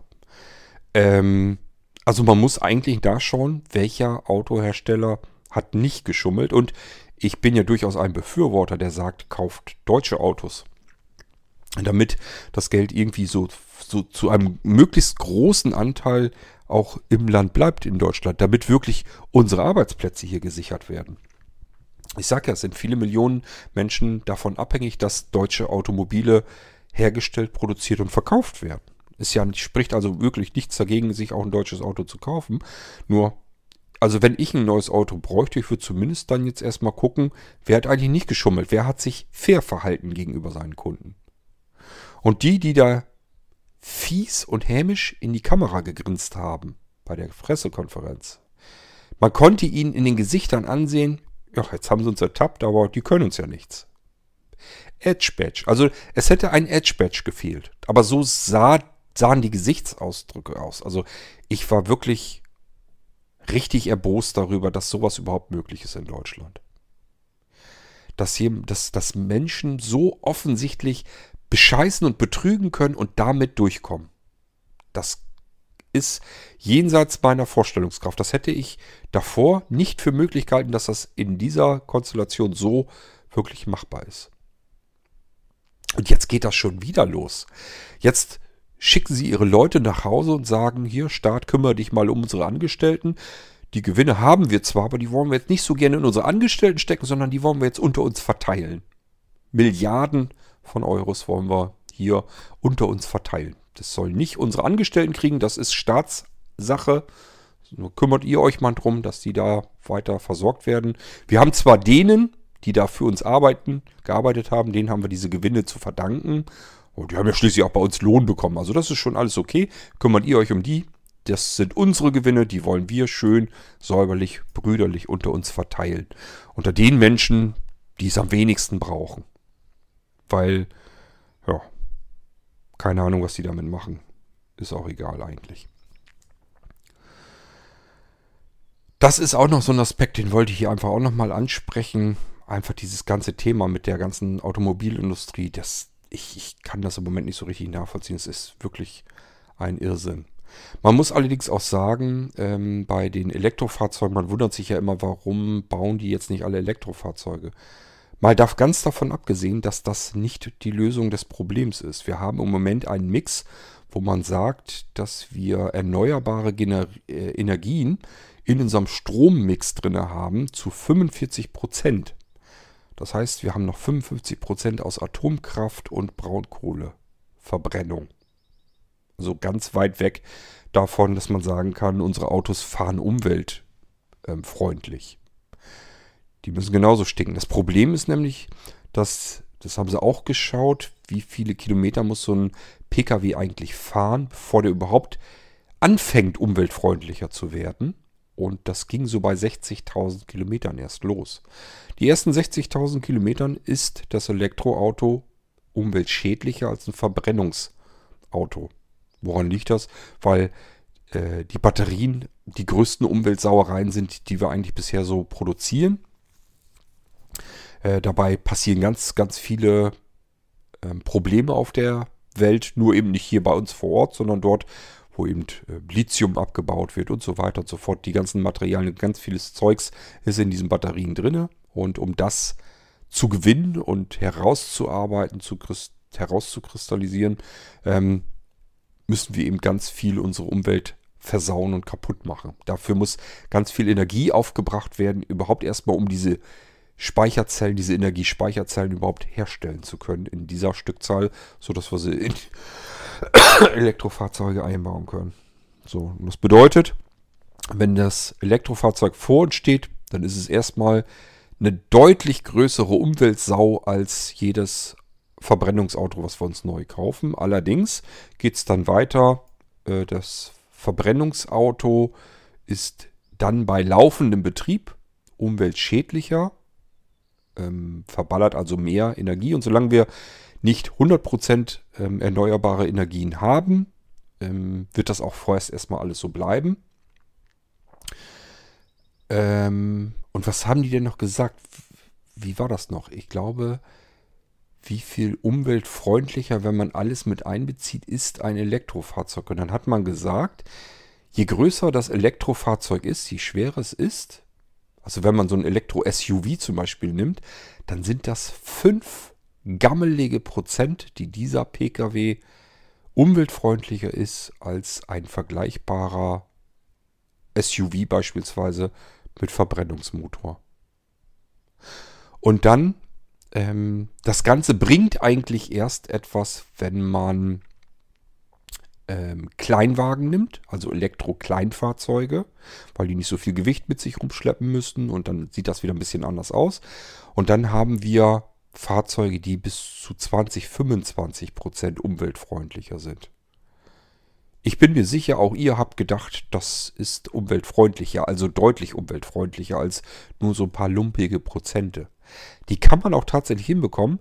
Man kann sich das schön rechnen bis auf maximal bisher jedenfalls 50 Prozent und das aber nur dann, wenn wir 100 Prozent erneuerbare Energien im Strommix hätten. Es ist ja kein Strommix mehr, aber ihr wisst, was ich meine.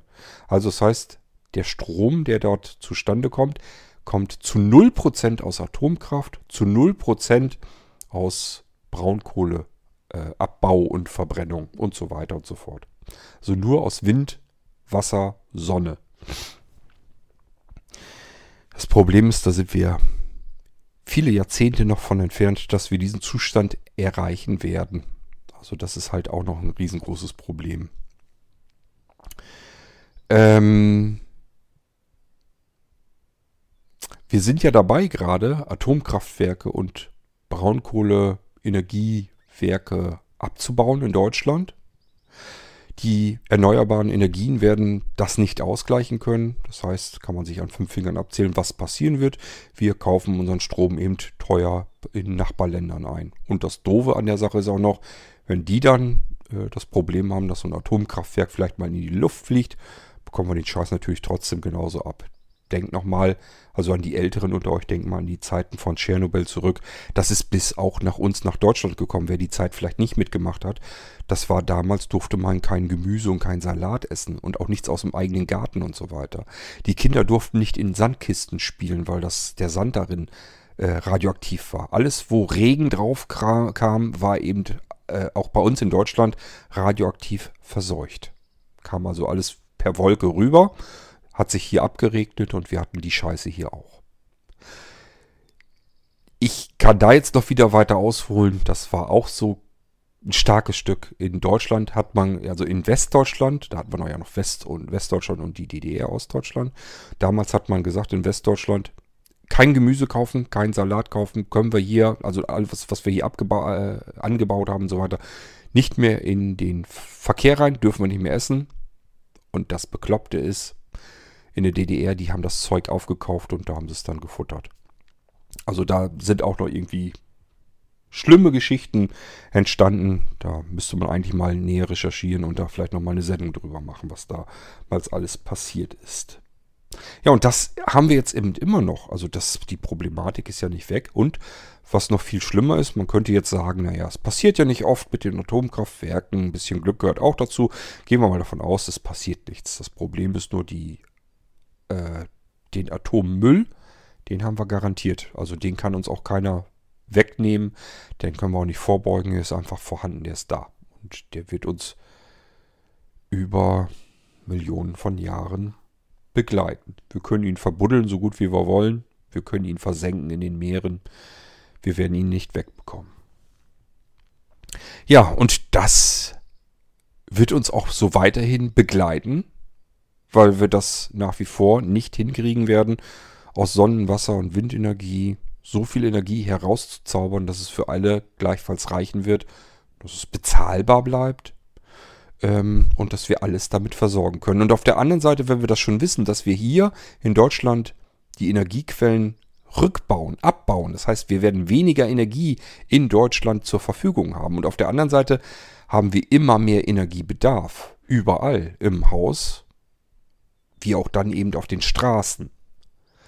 Ähm, das kann man sich dann auch vorstellen. Das ist auch irgendwie so eine Geschichte, wo der Schuss nach hinten losgehen wird. Das heißt, wir müssen uns weiterhin auf stark ansteigende Energiepreise gefasst machen, weil wir jetzt unseren Strom zu dem Anteil, was vorher eben im eigenen Land produziert wurde, müssen wir jetzt aus dem Ausland extra einkaufen. Die wollen da natürlich Geld für sehen und auch haben. Was übrigens legitim ist, denn jetzt haben sie den Atommüll. Vielleicht kann man da sogar irgendwelche Abkommen machen, dass die sagen, ihr könnt den Strom von uns zu dem und dem Preisvorteil sogar bekommen, wenn ihr unseren Atommüll abnimmt. Ich weiß nicht, was da so alles passiert. Gut möglich. Ähm, Atommülltourismus gibt es ja auch nicht erst seit gestern. Ist ja auch schon, ähm, dass das Zeug von A nach B chauffiert wird und irgendwo versenkt wird, in der Hoffnung, dass es da möglichst wenig Gegner gibt, die das irgendwie versuchen zu verhindern. Also, was da alles passiert und auf uns zukommt, ist sicherlich nicht besonders klasse und ähm, sollte uns ein bisschen zu denken geben. Und das zu einem Vorteil, der so winzig ist. Also muss man sich wirklich fragen, setzen wir da auf das richtige Pferd? Auf das richtige Gefährt? Was sagt man denn im Allgemeinen? Also in diesen Berichten hat man einheitlich eigentlich immer gesagt, das Einzige, was hilft, ist auf das Autofahren so viel wie es irgendwie geht zu verzichten. Alternative Fortbewegungsmittel. Und das bedeutet, ähm, für kleinere Strecken nicht einen E-Roller zu kaufen, weil der irgendwie ähm, umweltfreundlich ist. Der ist kein Stück umweltfreundlich. Auch das hat man untersucht. Die Leute benutzen E-Roller als Ausgleich, als Alternative dort, wo sie vorher mit Muskelkraft gefahren sind. Also alle Wege, die sie vorher zu Fuß oder mit dem Fahrrad gemacht haben, da nehmen sie sich jetzt einfach in der Stadt einen E-Roller. Das ist natürlich total kontraproduktiv. Und der restliche Verkehr ist davon komplett unbetroffen. Das heißt, es sind immer noch genauso viele Autos unterwegs. Das passiert nicht, dass man einfach sagt, ich lasse jetzt mein Auto stehen und fahre mit dem E-Roller. Das ist, das sind die falschen Wege. Ähm, und auch das ist einfach ein Problem. Ähm, also das, was viele so gesehen haben, dass in der Stadt der Pkw-Verkehr stark zurückgehen wird, weil man mit diesen E-Rollern die Wege fahren kann, das ist überhaupt nicht, nicht einmal im Ansatz irgendwie passiert, sondern das Einzige, was die Leute da ersetzen, ist, die sagen sich, ja, zu Fuß gehen war mir auch eigentlich zu anstrengend. Ist ja ganz gut, jetzt kann ich einen E-Roller nehmen. Oder, ja, warum soll ich jetzt noch mein Fahrrad rauskriegen und dann immer schauen, wie ich, wenn ich da angekommen bin, dass ich mein Fahrrad irgendwie absperre und dann wird doch irgendwie was geklaut und nö, muss ich auch aus Muskelkraft und dann ist windig und da muss ich gegen antreten. Ach, was soll das alles? Warum soll ich mir ein teures Fahrrad kaufen, was ich irgendwo an einer anderen Stelle, wo ich ankomme, dann anketten muss und was dann vielleicht doch geklaut wird? Dann nehme ich mir einfach in der Nähe die nächstbesten E-Roller, ähm, roll dahin, stell ihn dort, wo ich ihn dann nicht mehr brauche, einfach ab und muss mich dann nicht weiter drum kümmern. Und das ist genau das, was die E-Mobilität bei diesem E-Roller-Bereich ersetzt hat. Hat also überhaupt gar nichts gebracht in den Innenstädten, dass der Verkehr sich da irgendwie beruhigt hätte. Und alle, die das gehofft haben, die müssen jetzt eigentlich zugeben, ja, haben wir uns wohl geirrt. War falsch. Und ich sag ja, umweltfreundlicher ist da im Prinzip nichts. Auch hier jetzt wieder, dadurch, dass jetzt keine Verbrennungstechnologie, keine ähm, anderen Rohstoffe sozusagen geschont werden und auch nicht die Umwelt geschont wird, ähm, hat das im Prinzip jetzt nichts gebracht. Eher das Gegenteil. Statt dass jemand sagt, ich fahre mit dem Fahrrad, ich gehe zu Fuß, nimmt dann E-Roller. E-Roller bedeutet, der braucht Strom. Eben erzählt, 55% kommt aus schmutzigem Strom, wo wir ganz viele Umweltprobleme mit haben. Ja, und die brauchen jetzt mehr Strom, statt dass es weniger wird, weil es vielleicht ausgewechselt wird gegen äh, den dicken SUV, der in der Stadt jetzt vielleicht überflüssig geworden ist. Das hat sich einfach herausgestellt, ist halt so nicht. Also auch hier eher Nachteil als Vorteil. Ich bin im Moment wirklich total unschlüssig, was diese ganze Elektromobilität angeht, also was unsere E-Autos und so weiter angeht. Es wird um uns herum ständig so getan, als wenn das jetzt der große Wurf ist, als wenn wir damit unsere Umwelt schonen und alles, was bisher so sich mal näher angeschaut wurde, spricht eigentlich eine ganz andere Sprache, ist eher genau, fast genau das Gegenteil. Es würde nur dann etwas bringen, wenn alle sich Kleinwagen kaufen. Alle, die, und zwar auch die, nicht diejenigen, die vorher einen Kleinwagen hatten, dann bringt das nämlich wieder keinen Effekt, sondern alle, die vorher einen dicken Wagen hatten, ein schweres Auto, wenn die sich jetzt alle ein leichtes Elektroauto kaufen, einen Kleinwagen, dann würde es überhaupt signifikante Prozentanteile bringen, dass sie umweltschonender fahren. Ähm, Wer macht das? Jemand, der vorher ein dickes Auto gefahren ist, setzt sich jetzt nicht plötzlich in einen Kleinwagen. Und ich kann es sogar nachvollziehen. Ich habe euch selbst eben genug Gründe genannt und erzählt. Also auch ich würde Kleinwagen eher vermeiden. Ich habe ja gesagt, das Einzige, wo ich das sehe, wäre in den kleinen Strecken. Das heißt, insbesondere in der Stadt, im Stadtverkehr, wenn ich da zum Einkaufen fahren will und die ganzen Erledigungen zu machen habe, da ist Elektromobilität natürlich gar keine Frage. Da äh, würde ich mir das auch überlegen, dass ich sowas dann hätte.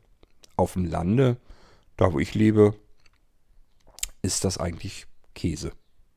Muss man wirklich so eingestehen. Also ich bin im Moment äußerst skeptisch. Ich war eigentlich ein Freund der E-Mobilität.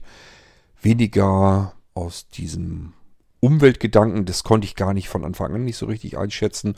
Schon gar nicht aus den Sicherheitsgedanken, da war ich sogar sehr skeptisch, ob das überhaupt noch so den Standard hat, den wir eigentlich uns mühsam im Laufe vieler Jahrzehnte erarbeitet haben, sondern einfach, ich mochte einfach diesen Gedanken, ähm, dass der Krach nicht mehr ist, beispielsweise.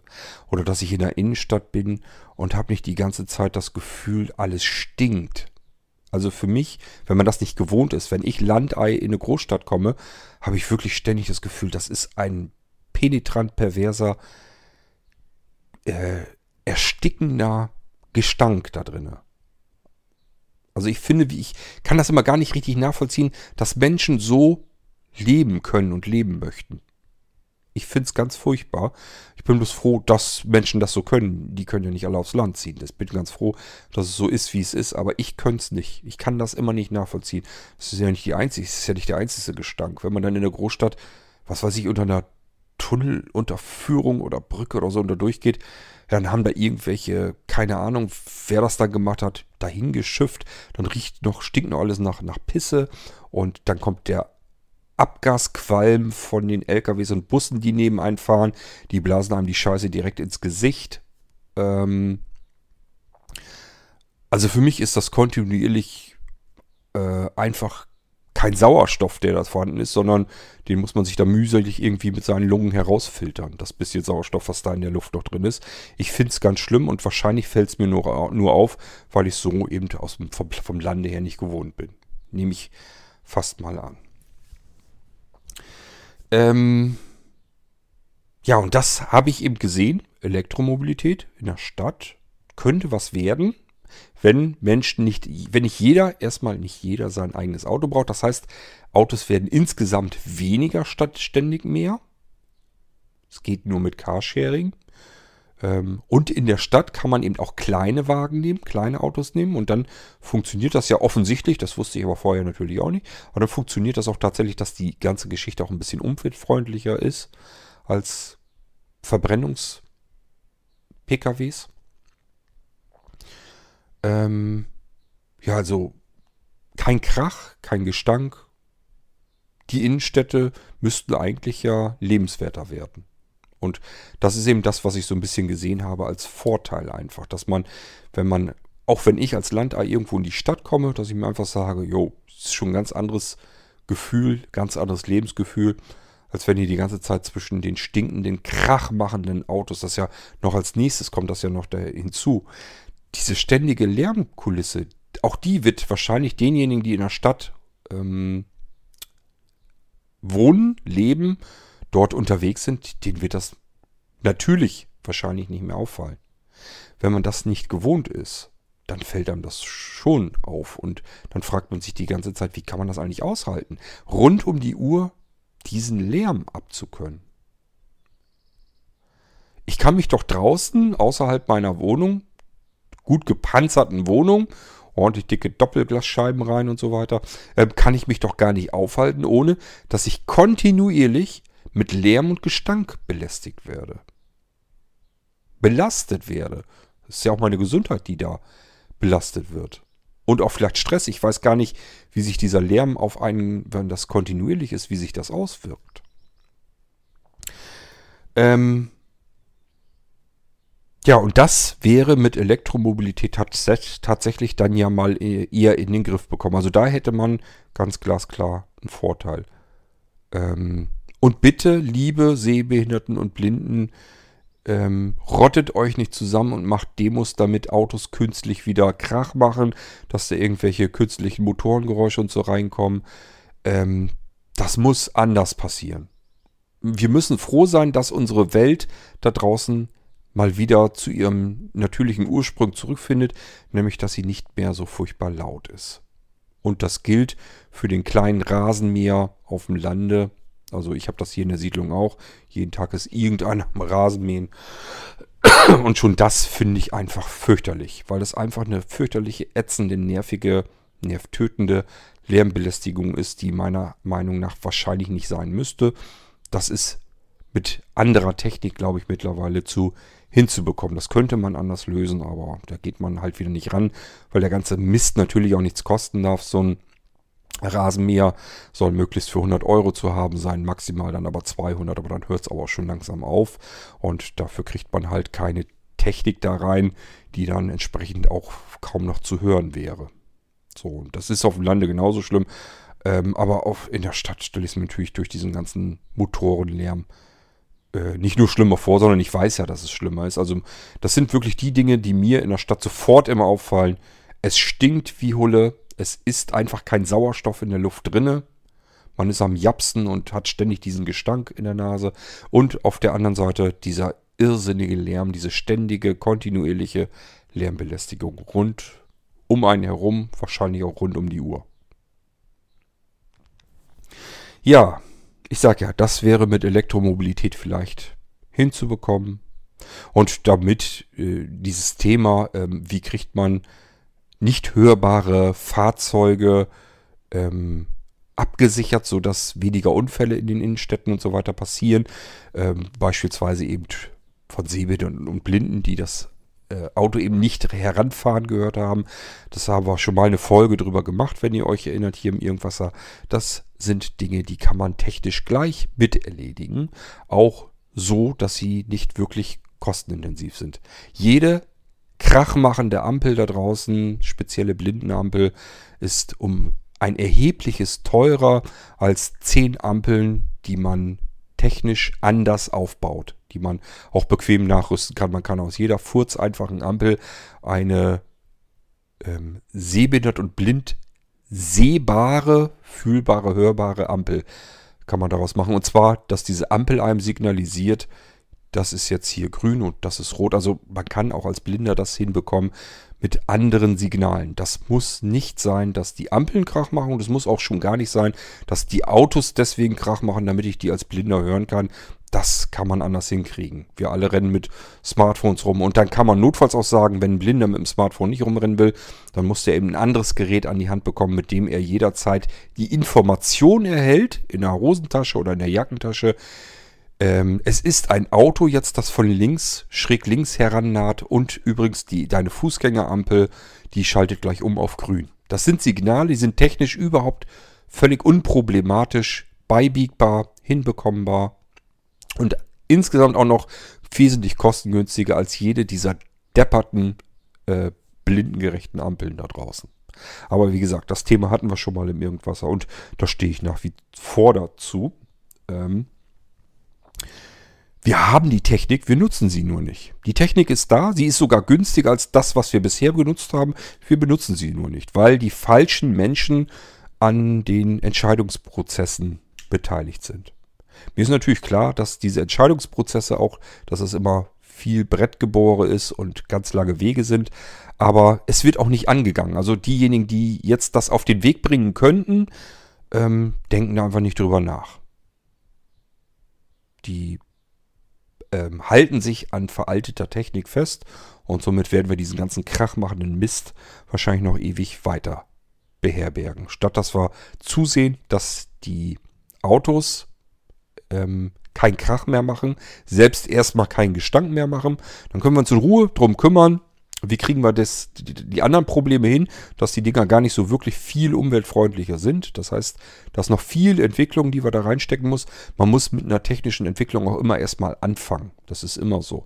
Man muss einen Anfang haben und daran kann man weiterentwickeln. Aber so weit kommen wir natürlich nicht, wenn wir gar nicht, erstens gar nicht so viele Batterien da draußen produzieren können, wie wir jetzt eigentlich ähm, von den Autoherstellern, wie man die braucht. Also man sagt zum Beispiel auch, wenn jetzt unsere führenden deutschen Pkw-Hersteller, wenn die jetzt anfangen würden, nur noch Elektroautos zu bauen, ähm, so große Firmen wie Mercedes und BMW und so weiter, wenn die jetzt dran gehen würden und würden sagen, wir bauen jetzt, schmeißen jetzt wirklich fast nur noch Elektrofahrzeuge auf den Markt, dann würden für viele kleinere Pkw-Bauer, die nicht so viel Kohle haben, gar nicht mehr genügend Akkus, Batterien vorhanden sein, die sie dann überhaupt auf dem Markt einkaufen könnten. Und diese Batterien würden auch sofort explosionsartig, auch wieder ein nettes Wortspiel bei Batterien, ähm, im Preis steigen. Das heißt, unsere ganze Elektromobilität würde sofort noch weiter ansteigen und viel teurer werden. Wir haben im Moment das Problem, dass wir den Markt nicht mit Pkw-Batterien sättigen können auch nicht die Nachfrage, die aktuell entsteht. Und ähm, das ist sicherlich mit ein Grund, warum die deutschen Automobilhersteller eben nicht sich drauf versteifen und wie bescheuert Elektrofahrzeuge herstellen. Aber sicherlich nicht nur das Einzige, sondern die haben ähm, alles auf ihre PKWs hingebaut. Die ganzen Produktionsanlagen, das alles, was da draußen im Einsatz ist, ist darauf geeigt und konzentriert und ähm, dafür entwickelt worden, die PKWs, die Autos so zu bauen, wie sie heute gebaut werden. Ähm, und das heißt, das müsste man eigentlich im Prinzip alles wegschmeißen und komplett neu anfangen, denn ein Elektrofahrzeug zu bauen ist ein ganz anderes Unterfangen als einen Verbrennungs-Pkw zu bauen. Die Teile, die in den Elektrofahrzeugen zum Vorschein kommen, die dort eingebaut werden müssen, müssen ganz neu produziert werden. Das ist ein ganz anderes, eine ganz andere Herangehensweise, ein Auto zu bauen. Und dann, wie gesagt, sind wir auch noch bei, wenn man das so macht, so wie Tesla und so weiter, die hatten das nicht vorher, dass sie irgendwie eine alte Industrie hatten, vorher was anderes gebaut haben, sondern sind damit frisch angefangen. Und deswegen haben sie da jetzt eigentlich die Nase vorn. Problem ist da eben nur, dafür haben sie nicht die Nase vorn, was dieses Thema Sicherheit und so weiter angeht. Da müssen die im Prinzip mehr oder weniger bei Null wieder anfangen. Nicht ganz bei Null, weil viele Dinge, Sicherheitskomponenten, die kann man ja so einkaufen denke jetzt, wie gesagt, nur so an Airbags, ABS und so weiter. Das kann man natürlich alles fertig einkaufen. Nur insgesamt die Konstruktion, die Pkw-Konstruktion, ähm, die kann ich nicht fertig einkaufen. Die muss ich selber herstellen und die kann ich in einem Elektrofahrzeug so einfach noch nicht herstellen, wie wir sie bisher jetzt mittlerweile als Standard haben in unseren heutigen Automobilen.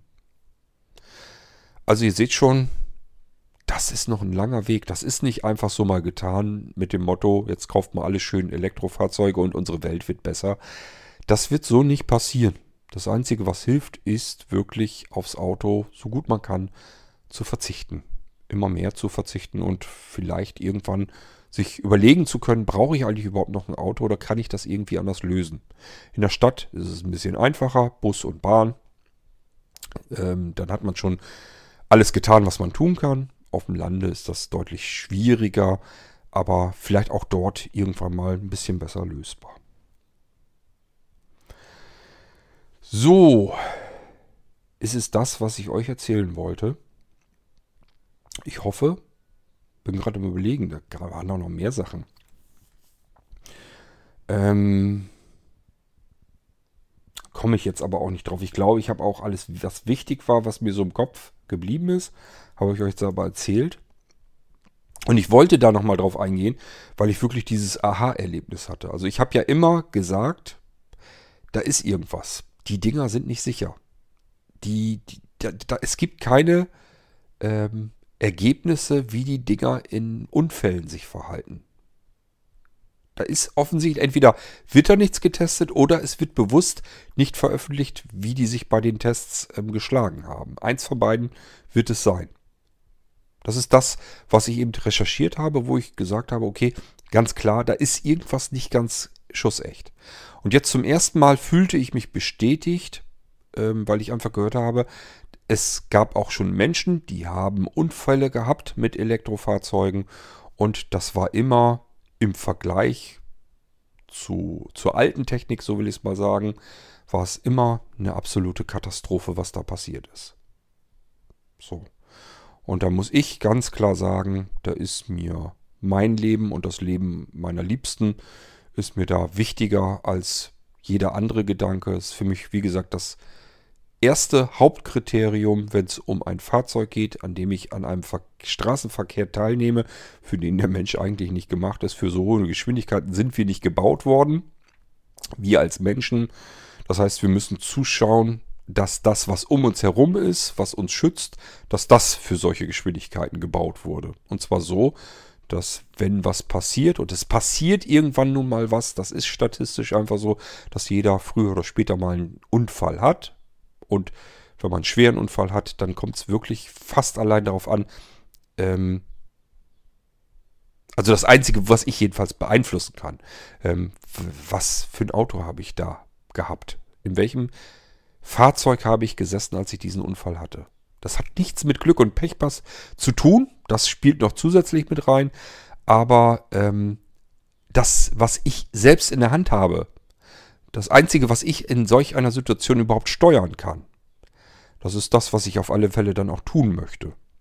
Und damit kann man ganz viel ähm, durchaus schon erreichen. Das ist das, was ich in nun 13 Jahren, die ich Unfälle und so weiter, Unfallstatistiken und so weiter beobachte, ganz klar sagen kann.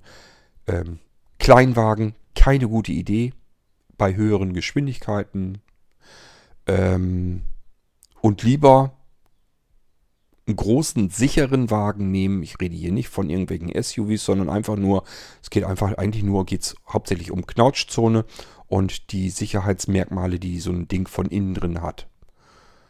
Das, es kommt auch darauf an, ob ihr zum Beispiel eine Familie habt, ob hinten auch welche sitzen. Also ihr habt zum Beispiel alle schon mal irgendwas von einem aktiven Gurtrückhaltesystem gehabt. Damit ist nicht das gemeint, dass wenn ihr an dem Gurt nach vorne zieht und den Gurt loslässt, dass er sich wieder selbst zusammenwickelt. Das hat damit nichts zu tun, sondern ähm, es geht dabei einzig und allein darum, wenn man einen Frontalaufstoß äh, hat, also wenn man irgendwo draufknallt oder auch von hinten geschoben wird, dass von hinten irgendwas raufknallt, dann schleudert man in den Sitzen nach vorne und zurück. Man hat also ähm, Fliehkräfte vor und zurück und dabei kann man sich eben wirklich auch im wahrsten Sinne des Wortes, Wortes blödestenfalls auch mal das Genick einfach brechen und andere schwere innere Verletzungen haben.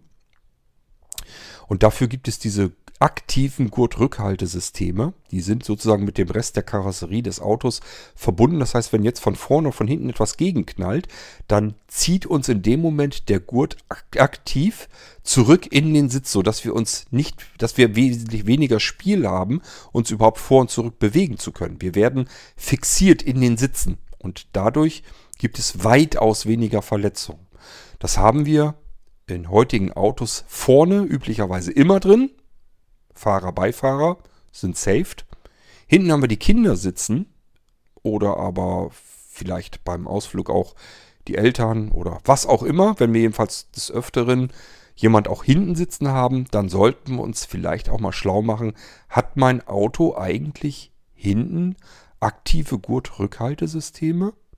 Ist dieses Sicherheitsmerkmal, dieses Konzept hinten auch drin oder nicht? Das baut man nämlich je billiger die PKWs werden, hinten gerne mal nicht mit ein. Warum das so ist, keine Ahnung. Ähm, naja, eigentlich schon, weil es halt Geld kostet. Und ich kann ein Auto nicht immer billiger machen und auf der anderen Seite immer mehr reinkloppen, was zu viel Geld kostet. Und ein aktives Gurtrückhaltesystem ist zum Beispiel etwas, was keiner nachfragt. Niemand geht los, kauft sich ein Auto und fragt, hat das Ding denn hinten auch aktive Gurtrückhaltesysteme? Weil ich habe Kinder und möchte die eigentlich ganz gerne irgendwie davor bewahren, dass wenn wir irgendwo draufknallen oder uns hinten einer draufknallt, dass die deswegen schwere innere Verletzungen haben oder mit dem Kopf irgendwo gegenbrettern, gegenknallen oder mit dem Genick irgendwie, dass das einmal Knacks macht und da irgendwie was passiert, Halswirbel zu Bruch gehen oder weiß der Geier, was da alles passieren kann. Es passiert jedenfalls ganz schnell was, je mehr wir uns ähm, nach vorne und nach hinten schleudern lassen. Ganz simple, einfache Sache. Und da helfen diese Systeme beispielsweise, von denen man oftmals, also ich denke mal, viele von euch werden das gar nicht wissen, dass es sowas gibt und dass das in den Autos eingebaut ist, aber in den meisten eben nur vorne und hinten nicht. Und wenn wir eben eine Familie haben und da sitzen hinten auch welche und uns sind die nicht ganz unwichtig, dann würde ich das schon eventuell mal nachgucken, welcher Pkw-Hersteller kommt für mich in Frage, weil der das hinten eben auch mit drin hat, weil dieses ich fahre irgendwo auf oder jemand fährt mir hinten rein eben ein typisches Unfallbild ist. Wenn ein Unfall passiert, passiert eben genau das. Entweder ich knall gegen Baum oder aber ich knall auf ein Auto drauf oder ein anderes Hindernis stellt sich mir in den Weg, wo ich gegen Bretter Oder aber ich kann doch bremsen. Von hinten der, der hat aber gepennt, knallt mir hinten rein, habe ich das gleiche Problem. Und dafür gibt es Sicherheitstechnik. Ich muss mich da aber für interessieren, ob die in meinem nächsten Pkw eigentlich drinne ist. So, in Nobelkarossen kann ich euch sagen, ist sie verbaut. Das heißt, wenn ich mir einen höherpreisigen BMW, Audi, Mercedes nehme, also die typischen verdächtigen luxuriöseren Autos, die natürlich aber ja auch deutlich teurer sind. Deswegen kann man sich die oftmals als Otto-Normalverbraucher wahrscheinlich eher nur gebraucht leisten, wenn man nicht gerade Rockefeller ist. Und äh, das ist aber nicht schlimm, weil das sind keine neuen Technologien, das ist keine Raketentechnik, die gibt es schon ewig. Sie ist eben nur aus Kostengründen in günstig hochpreisigen Autos so nicht einfach immer so drin automatisch. Ich vermute oder ich befürchte fast, wenn man den Autoverkäufer fragt, der kann euch das auch noch nicht mal sagen. Möchte ich mit euch fast wetten, wenn ich einen Verkäufer frage, bei dem ich den Pkw haben will, ob, ich, ob die Dinger hinten ein Gurtrückhaltesystem haben. Ich bin mir nicht ganz sicher, ob das jeder Autoverkäufer beantworten kann. Schon gar nicht wahrheitsgemäß. Der wird sich sagen, das ist doch ein teures Auto. Natürlich hat er das drin. Das wird er ja wohl drin haben. Oder noch schlimmer, der wird sogar tatsächlich denken, ihr meint dieses, dass der Gurt automatisch wieder reingezogen wird, wenn man ihn loslässt. Hat, wie gesagt, mit der ganzen Geschichte überhaupt nichts zu tun. Ähm, das kann aber so ein Autoverkäufer eventuell auch einfach mal nicht wissen und das verwechseln und vertauschen und sagt, natürlich hat er das. Wie kommen Sie denn auf die Idee, dass der sowas nicht hat? Das hat doch heutzutage jedes Auto. Ja, schon. Schon könnt ihr euch denken, der hat keine Ahnung. Also, ich kann euch nur raten, macht euch da einen Kopf drum, weil es kann nicht nur passieren, sondern es passiert statistisch jedem Mal im Leben. Das bedeutet aber auch, dass es einer Person zweimal im Leben passiert und der andere vielleicht auch keinmal. Das heißt, es ist nicht so, dass jeder in seinem Leben einen ganz schweren Verkehrsunfall hinter sich bringt. Ähm, aber es ist halt so. Und wenn ich zurück überlege, ja, Anja hat ihren schweren, die hat schon zwei heftige Verkehrsunfälle gehabt. Bei einem hat man ihr die Vorfahrt genommen und ist hier reingebrackert ins Auto. Auto komplett total schaden. Und das zweite Mal habe ich euch erzählt, wo sie vor den Baum geknallt ist. Ähm, ich hatte schon einen schweren Verkehrsunfall selbst, wo ich mit dem Motorrad hinten in ein Auto geknallt bin. Ähm, und ich hatte auch schon einen schweren, Verkehrsunfall, dem ich ausgewichen bin. Das heißt, jemand anders hatte den eigentlich. Und ich hatte an dem Tag ganz viele Schutzengel offensichtlich über mir, die mich davor bewahrt haben und die mich genau in der Situation haben zu 100% richtig, und zwar Zentimeterarbeit war das, ähm, korrekt reagieren lassen. Das war aber nicht, weil ich so ein toller Autofahrer bin. Viele Menschen denken ja, mir kann kein Unfall passieren. Ich bin ja so ein genialer Autofahrer. Das habe ich, hab ich mich nie für gehalten. Um Gottes Willen. Bloß, das war reine Glückssache. Das wäre ein Unfall gewesen, der wäre ganz, ganz schwer ausgegangen mit Toten. Das hätte gar nicht anders sein können. Ich hatte über 100 Sachen drauf. Mir kam ein Auto auf dem Dach, schleudernd, schlitternd auf der Straße in der Kurve entgegen. Das heißt, der ist wahrscheinlich vom Seitenstreifen einfach abgekommen, Steuer rumgerissen, Auto ähm, sich überschlagen mehrfach, aufs Dach rauf und kam mir auf dem Dach entgegengeschlittert.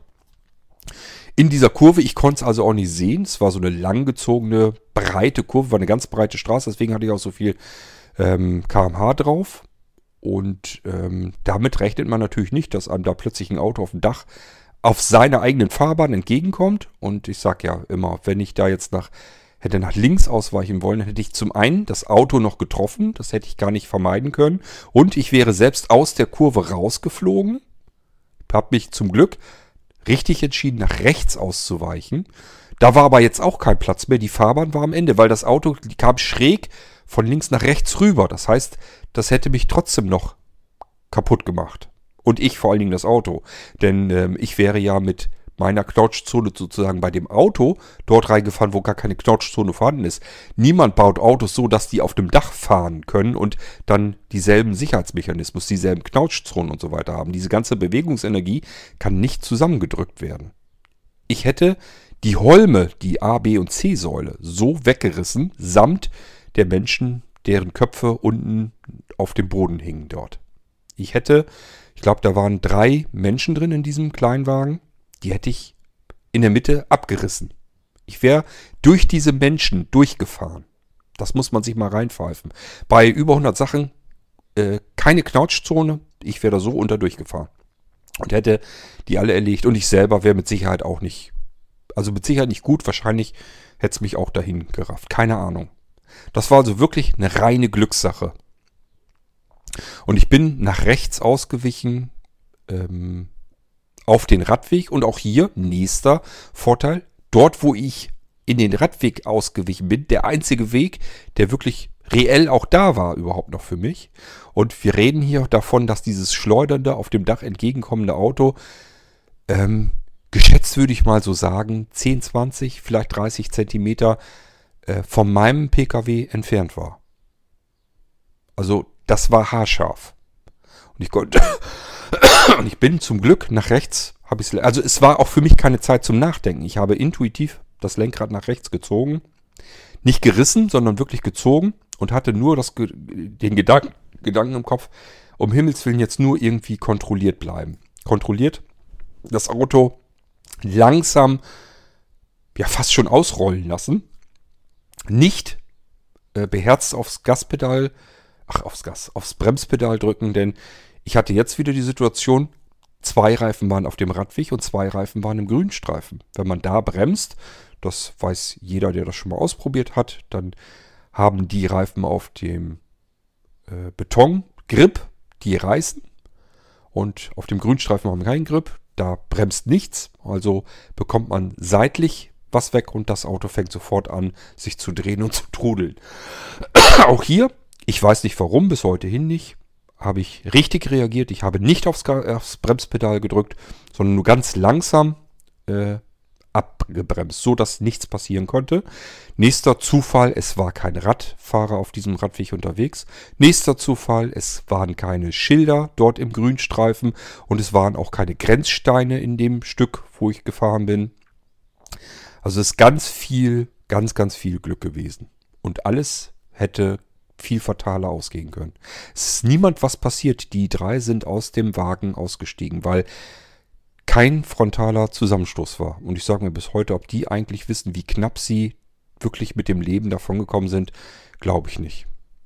Also ich habe damals nur geschaut, da haben sich schon ganz viele um die drei gekümmert und dann habe ich mir gesagt, okay, mir ist nichts passiert. Die haben wahrscheinlich gar nicht mitgekriegt, dass das überhaupt hätte gefährlich werden können. Ich hätte zum Unfallhergang auch nichts sagen können. Alle anderen waren schon da. Auch die, die dahinter gefahren sind, die das ja auch gesehen haben, was passiert ist. Ähm, ich habe mich also nur noch erkundigt, ob alles soweit, ob das, ob sich da drum gekümmert wird, habe mich alles vergewissert und bin dann weitergefahren. Die wissen bis heute hin nicht, mit Sicherheit nicht, was da beinahe passiert wäre. Ja, auch das, wie gesagt, das sind Dinge, die können einem passieren und wenn sie einem noch nicht passiert sind, können sie einem auch weiterhin passieren. Wenn man Teilnehmer am Straßenverkehr ist, kann einem was passieren, dass man einem Unfall begegnet oder einem selbst ein Unfall passiert.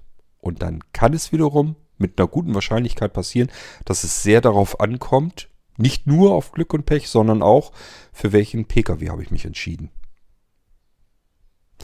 Gut, wie gesagt, ich weiß das auch erst seit 2007.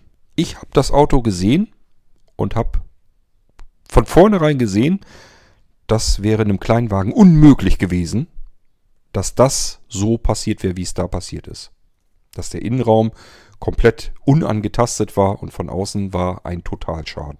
Es war einfach, das Auto begann ab Windschutzscheibe. Alles, was davor war, war weg. Wirklich unfassbar. Passt auf euch auf. Das war mal wieder eine Episode allgemein zum Thema PKWs, PKW-Sicherheit und ähm, zum Thema Elektromobilität, weil es momentan in Diskussion in aller Munde und da wollte ich einfach mal wieder eine Irgendwasser-Sendung machen, weil ich das erstaunlich finde, wie weit das mal wieder auseinanderdriftet. Das, was Menschen so glauben, was ihnen auch glaubhaft gemacht wird in diversen Medien und wie weit das eigentlich entfernt ist von den Tatsachen, wenn das mal sich wirklich jemand näher anschaut. Zum Glück muss man sagen, sind auch wieder ganz normale öffentliche Medien, also sowas wie Quarks und Co. und so weiter, ähm, oder auch andere Berichterstattungen. Das sind ja ganz normale Reportagen, wo man sich das einfach mal näher angesehen hat. Ist also nicht so, dass man sagen kann, uns wird das irgendwie immer alles vorgegaukelt und man muss irgendwelche Verschwörungstheorien spinnen. Ist alles nicht notwendig. Man muss nur einfach mal schauen, gibt es da irgendwo was? Gibt es da irgendjemanden, der sich genau diese Themen mal zur Brust genommen hat und das Ganze mal wirklich untersucht hat? Mal jemand gewesen, der dem Ganzen nachgegangen ist. Es gibt diese Möglichkeiten, dass man sich da informieren kann. Äh, man muss nur ein bisschen danach suchen. Ist nicht das, was man zuerst, auf was man zuerst trifft.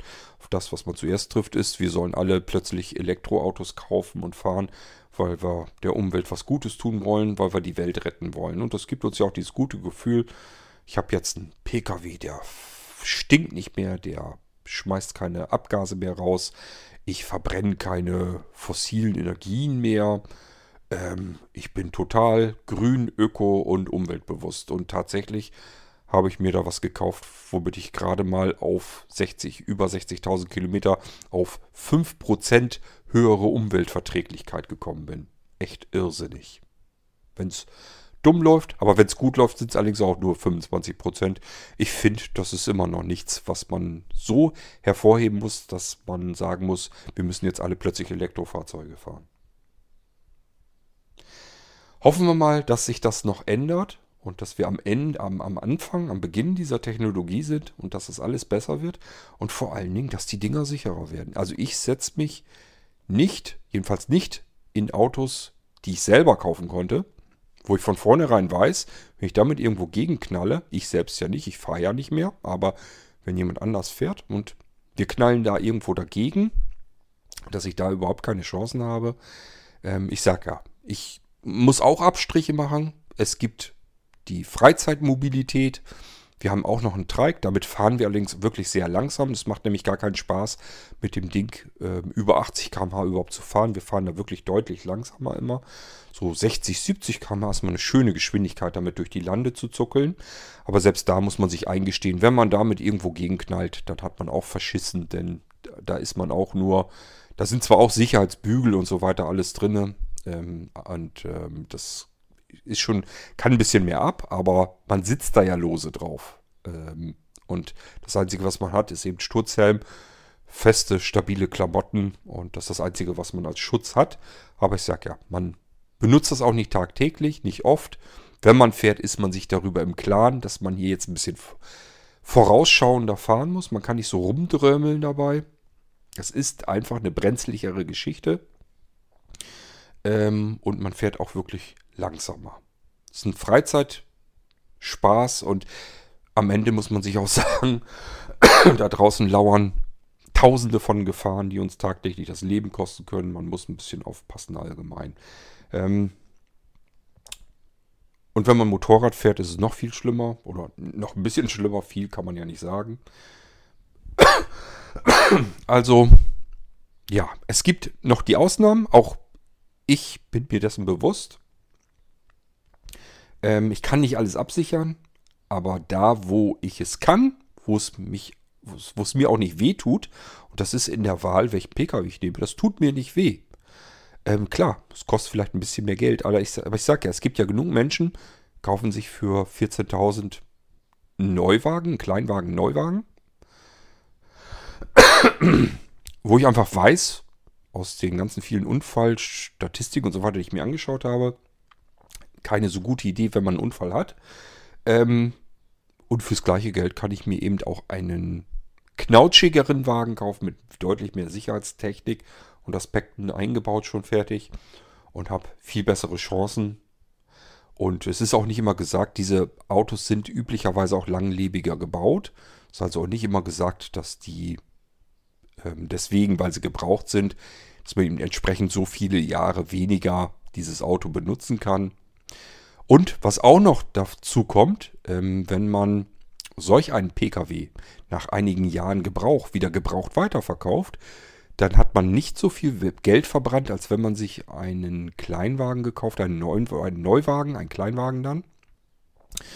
Ähm, also eine Kiste, die vorher wesentlich billiger war, die, da hat man viel, viel mehr Geld innerhalb einer gewissen Zeit in diesen Jahren verbrannt. Das ist übrigens mit allem so, was man sich kauft. Auch wenn ihr euch ähm, Smartphones, Computer oder sowas kauft von Edelherstellern, die mit dem abgebissenen Apfel und so weiter. Ähm, das meiste Geld verbrannt, verbrennt ihr in der ersten Zeit. Ähm, ja, und nach hinten hin geht natürlich, geht das immer langsamer.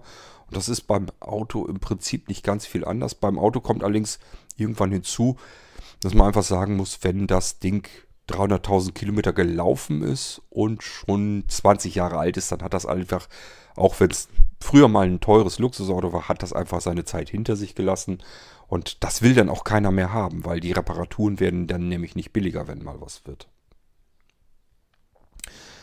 Ähm, aber ich sag ja, also von den Kosten her muss man wirklich sagen, wenn nichts weiter passiert, man hat keinen Unfall gebaut und man ist auch nicht irgendwo gegengeditscht und muss ständig irgendwas reparieren. Dann bleiben eigentlich nur, ähm, ja, also Steuern zahlen wir weniger als früher bei dem kleinen Auto sozusagen. Versicherung bezahlen wir weniger. Das ist also alles weniger geworden. Was teurer geworden ist, sind die äh, Reparaturkosten, also TÜV und so weiter. Wir haben jetzt noch nichts Schlimmes gehabt, bis auf das eine Mal, wo man äh, einen Unfall hatten, wo aber nichts drin verwickelt war. Ähm, das ist aber von der Vollkaskoversicherung übernommen worden, zum Glück. Sonst wäre das heftig gewesen. Ähm, ja, aber sonst, wenn man irgendwelche Reparaturen hat, das wird dann auch mal teurer und das geht auch wirklich so weit, dass nur wenn man eine schnöde, propelige Auto, äh, Auto Pkw Batterie haben will, eine neue, das brauchten wir mal, und will die original so wieder haben für das Auto, wie sie eigentlich vom Hersteller so vorgesehen da reinkommt, dann wird das auch wirklich entsprechend sehr teuer verglichen. Aber auch hier Batterie ja, braucht man nicht alle zwei Jahre und nicht alle drei Jahre und auch nicht alle fünf Jahre. Die halten eigentlich recht lange und ähm, wahrscheinlich brauchen wir nur einmal so eine Batterie zu kaufen. Vielleicht noch ein zweites Mal. Also von daher, ob die jetzt doppelt so teuer ist oder nicht, spielt eigentlich keine wirkliche Rolle.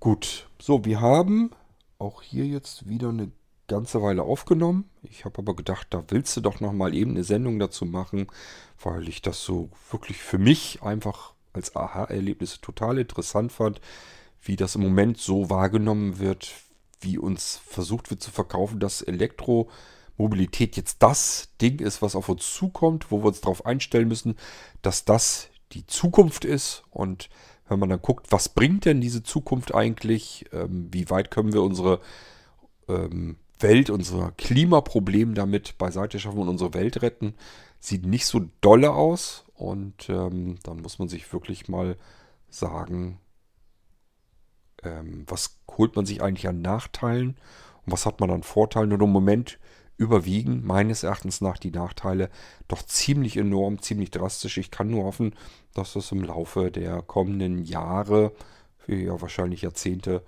ganz schnell dann besser wird. Gut, wenn ihr auch eine Meinung dazu habt und irgendwas dazu sagen wollt, dann macht das gerne. Spricht auf den Podcast-Anrufbeantworter, schickt mir eine Nachricht mit Dateianhang, Audiobeitrag per Mikrofon aufgenommen oder einen Link zu eurer Dropbox oder was auch immer. Wenn wir schon eine gemeinsam geteilte Dropbox haben, gibt es ja auch. Könnt ihr da reinschmeißen. Und wenn ihr lieber WhatsApp benutzt, um mir eine Sprachnachricht zu schicken, könnt ihr das ebenfalls tun. 0177 40 99 111 könnt ihr euch sicherlich auch ganz gut merken. Da könnt ihr eine WhatsApp-Nachricht loswerden. Bitte nie versuchen anzurufen. Ich bekomme das erstens nicht mit. Mein Telefon steht immer auf nicht stören. Und zum Zweiten, äh, ich habe auch keine Lust zum Telefonieren. Und zum Dritten, die Wahrscheinlichkeit ist extrem gering, dass ich dann Zeit habe, wenn ihr telefonieren wollt, wenn ihr mich anruft. Also probiert es gar nicht erst aus, schickt mir eine Sprachnachricht, hat den riesen Vorteil. Irgendwann gucke ich mal aufs Smartphone, bekomme mit, ach guck an, Sprachnachricht, höre ich ab. Und oftmals ist das auch der Zeitpunkt, wenn ich dann Zeit habe, darauf zu reagieren. Und wenn nicht, dann beim nächsten Mal, wenn ich dann die Zeit habe. Irgendwann melde ich mich jedenfalls. Bin gespannt, ob von euch was kommt zum Thema. Und wir hören uns dann wieder im nächsten Irgendwasser mit einem nächsten Thema. Und äh, ich bin gerade am überlegen, unter was ich das hier abspeichere. Könnte eigentlich tatsächlich eine S-Folge sein. Es geht in erster Linie um das Thema Sicherheit. Und das muss ja nicht immer heißen, dass wir uns um irgendwelche Viren, Scanner oder sonst irgendwas kümmern wollen. Das kann auch mal eine ganz normale Sicherheit im Alltag sein. Ähm, zumindest thematisch, wo man mal drauf zu sprechen kommt. Macht wahrscheinlich Sinn, wenn ich es als S-Folge abspeichere. Aber das sehen wir dann. Das werdet ihr ja dann merken, wenn ihr diese Folge hier hört. Also macht's gut. Bis zum nächsten Irgendwasser. Tschüss, sagt euer König Kurt.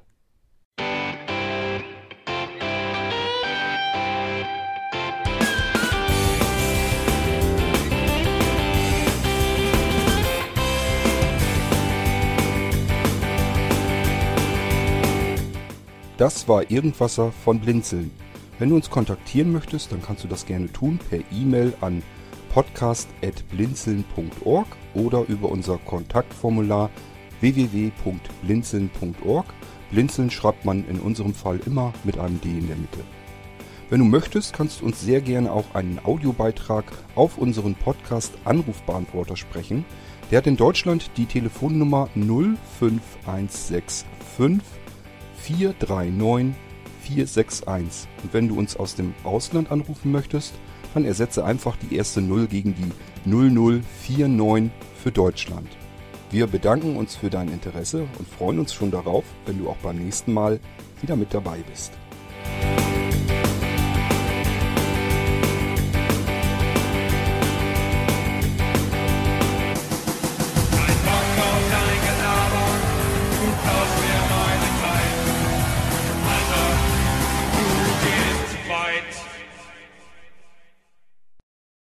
Oh wei, 1,58.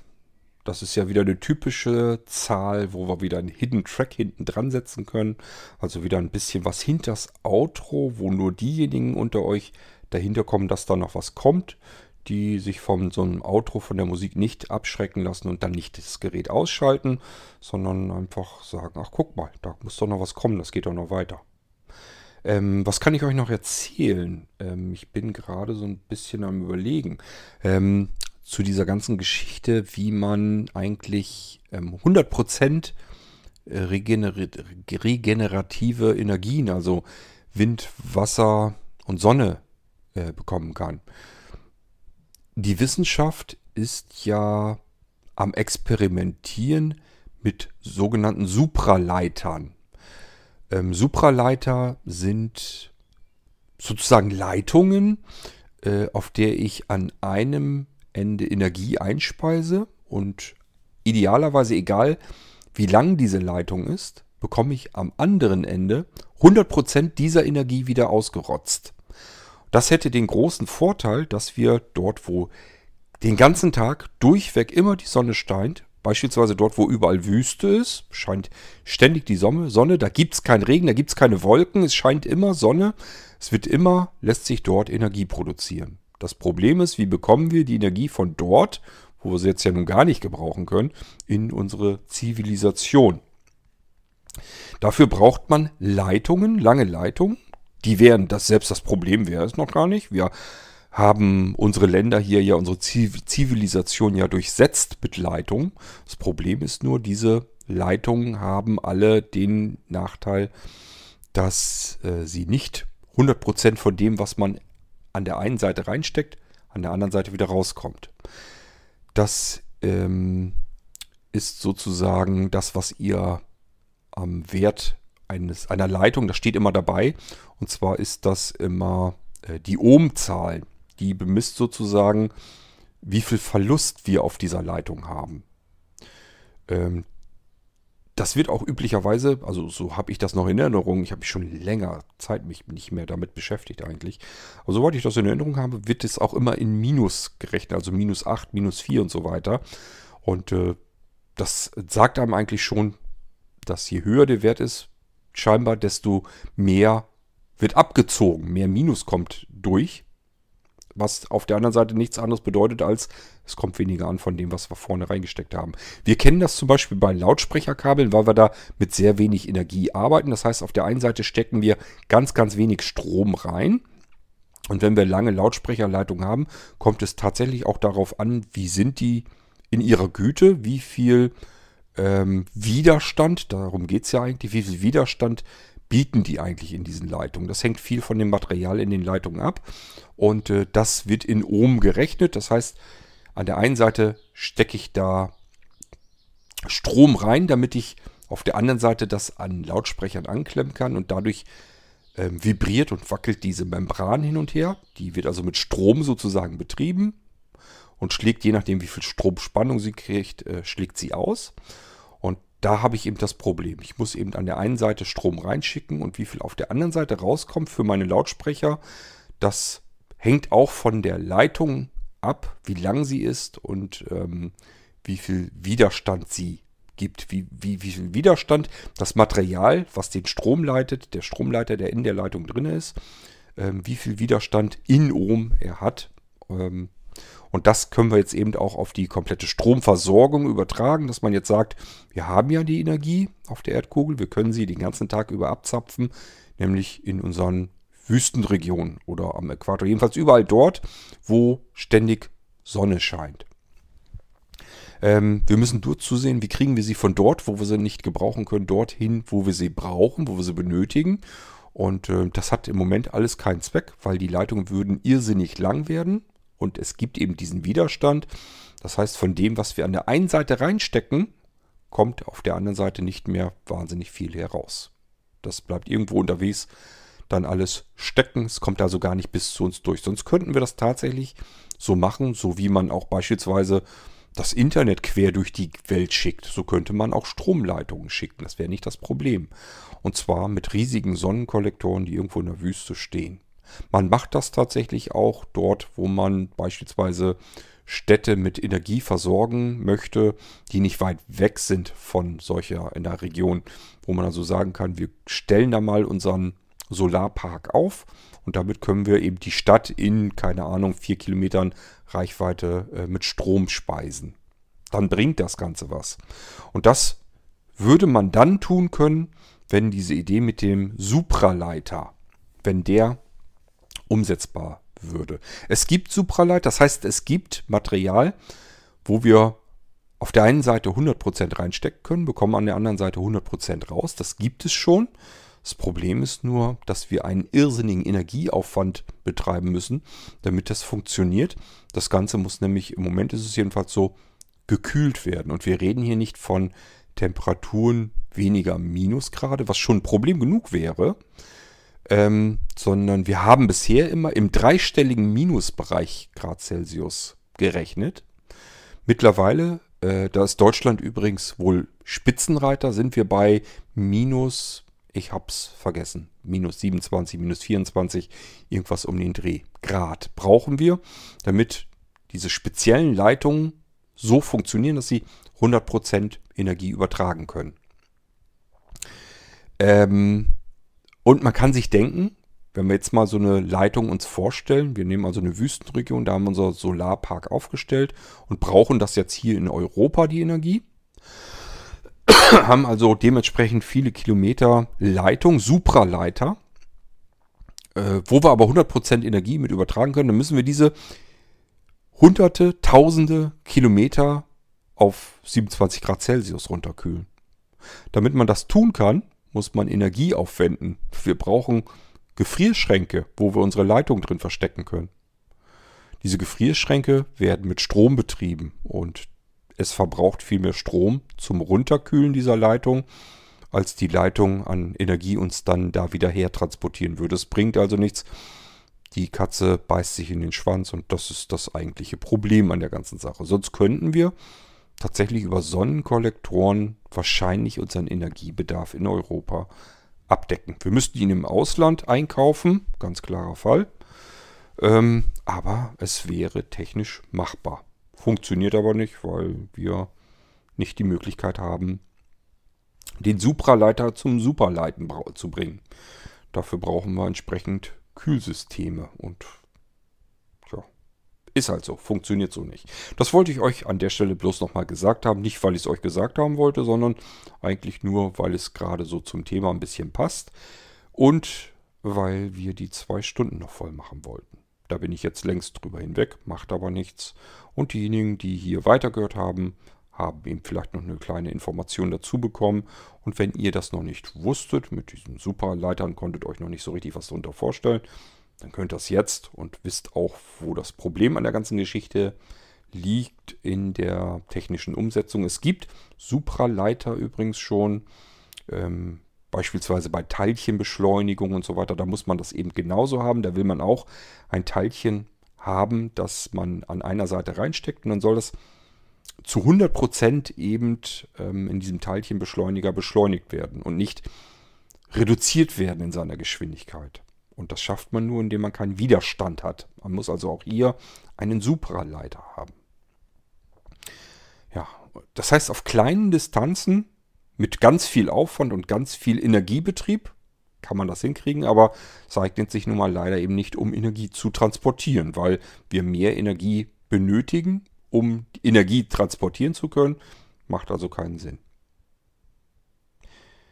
Ich wünsche euch was. Bis zum nächsten Mal. Ciao.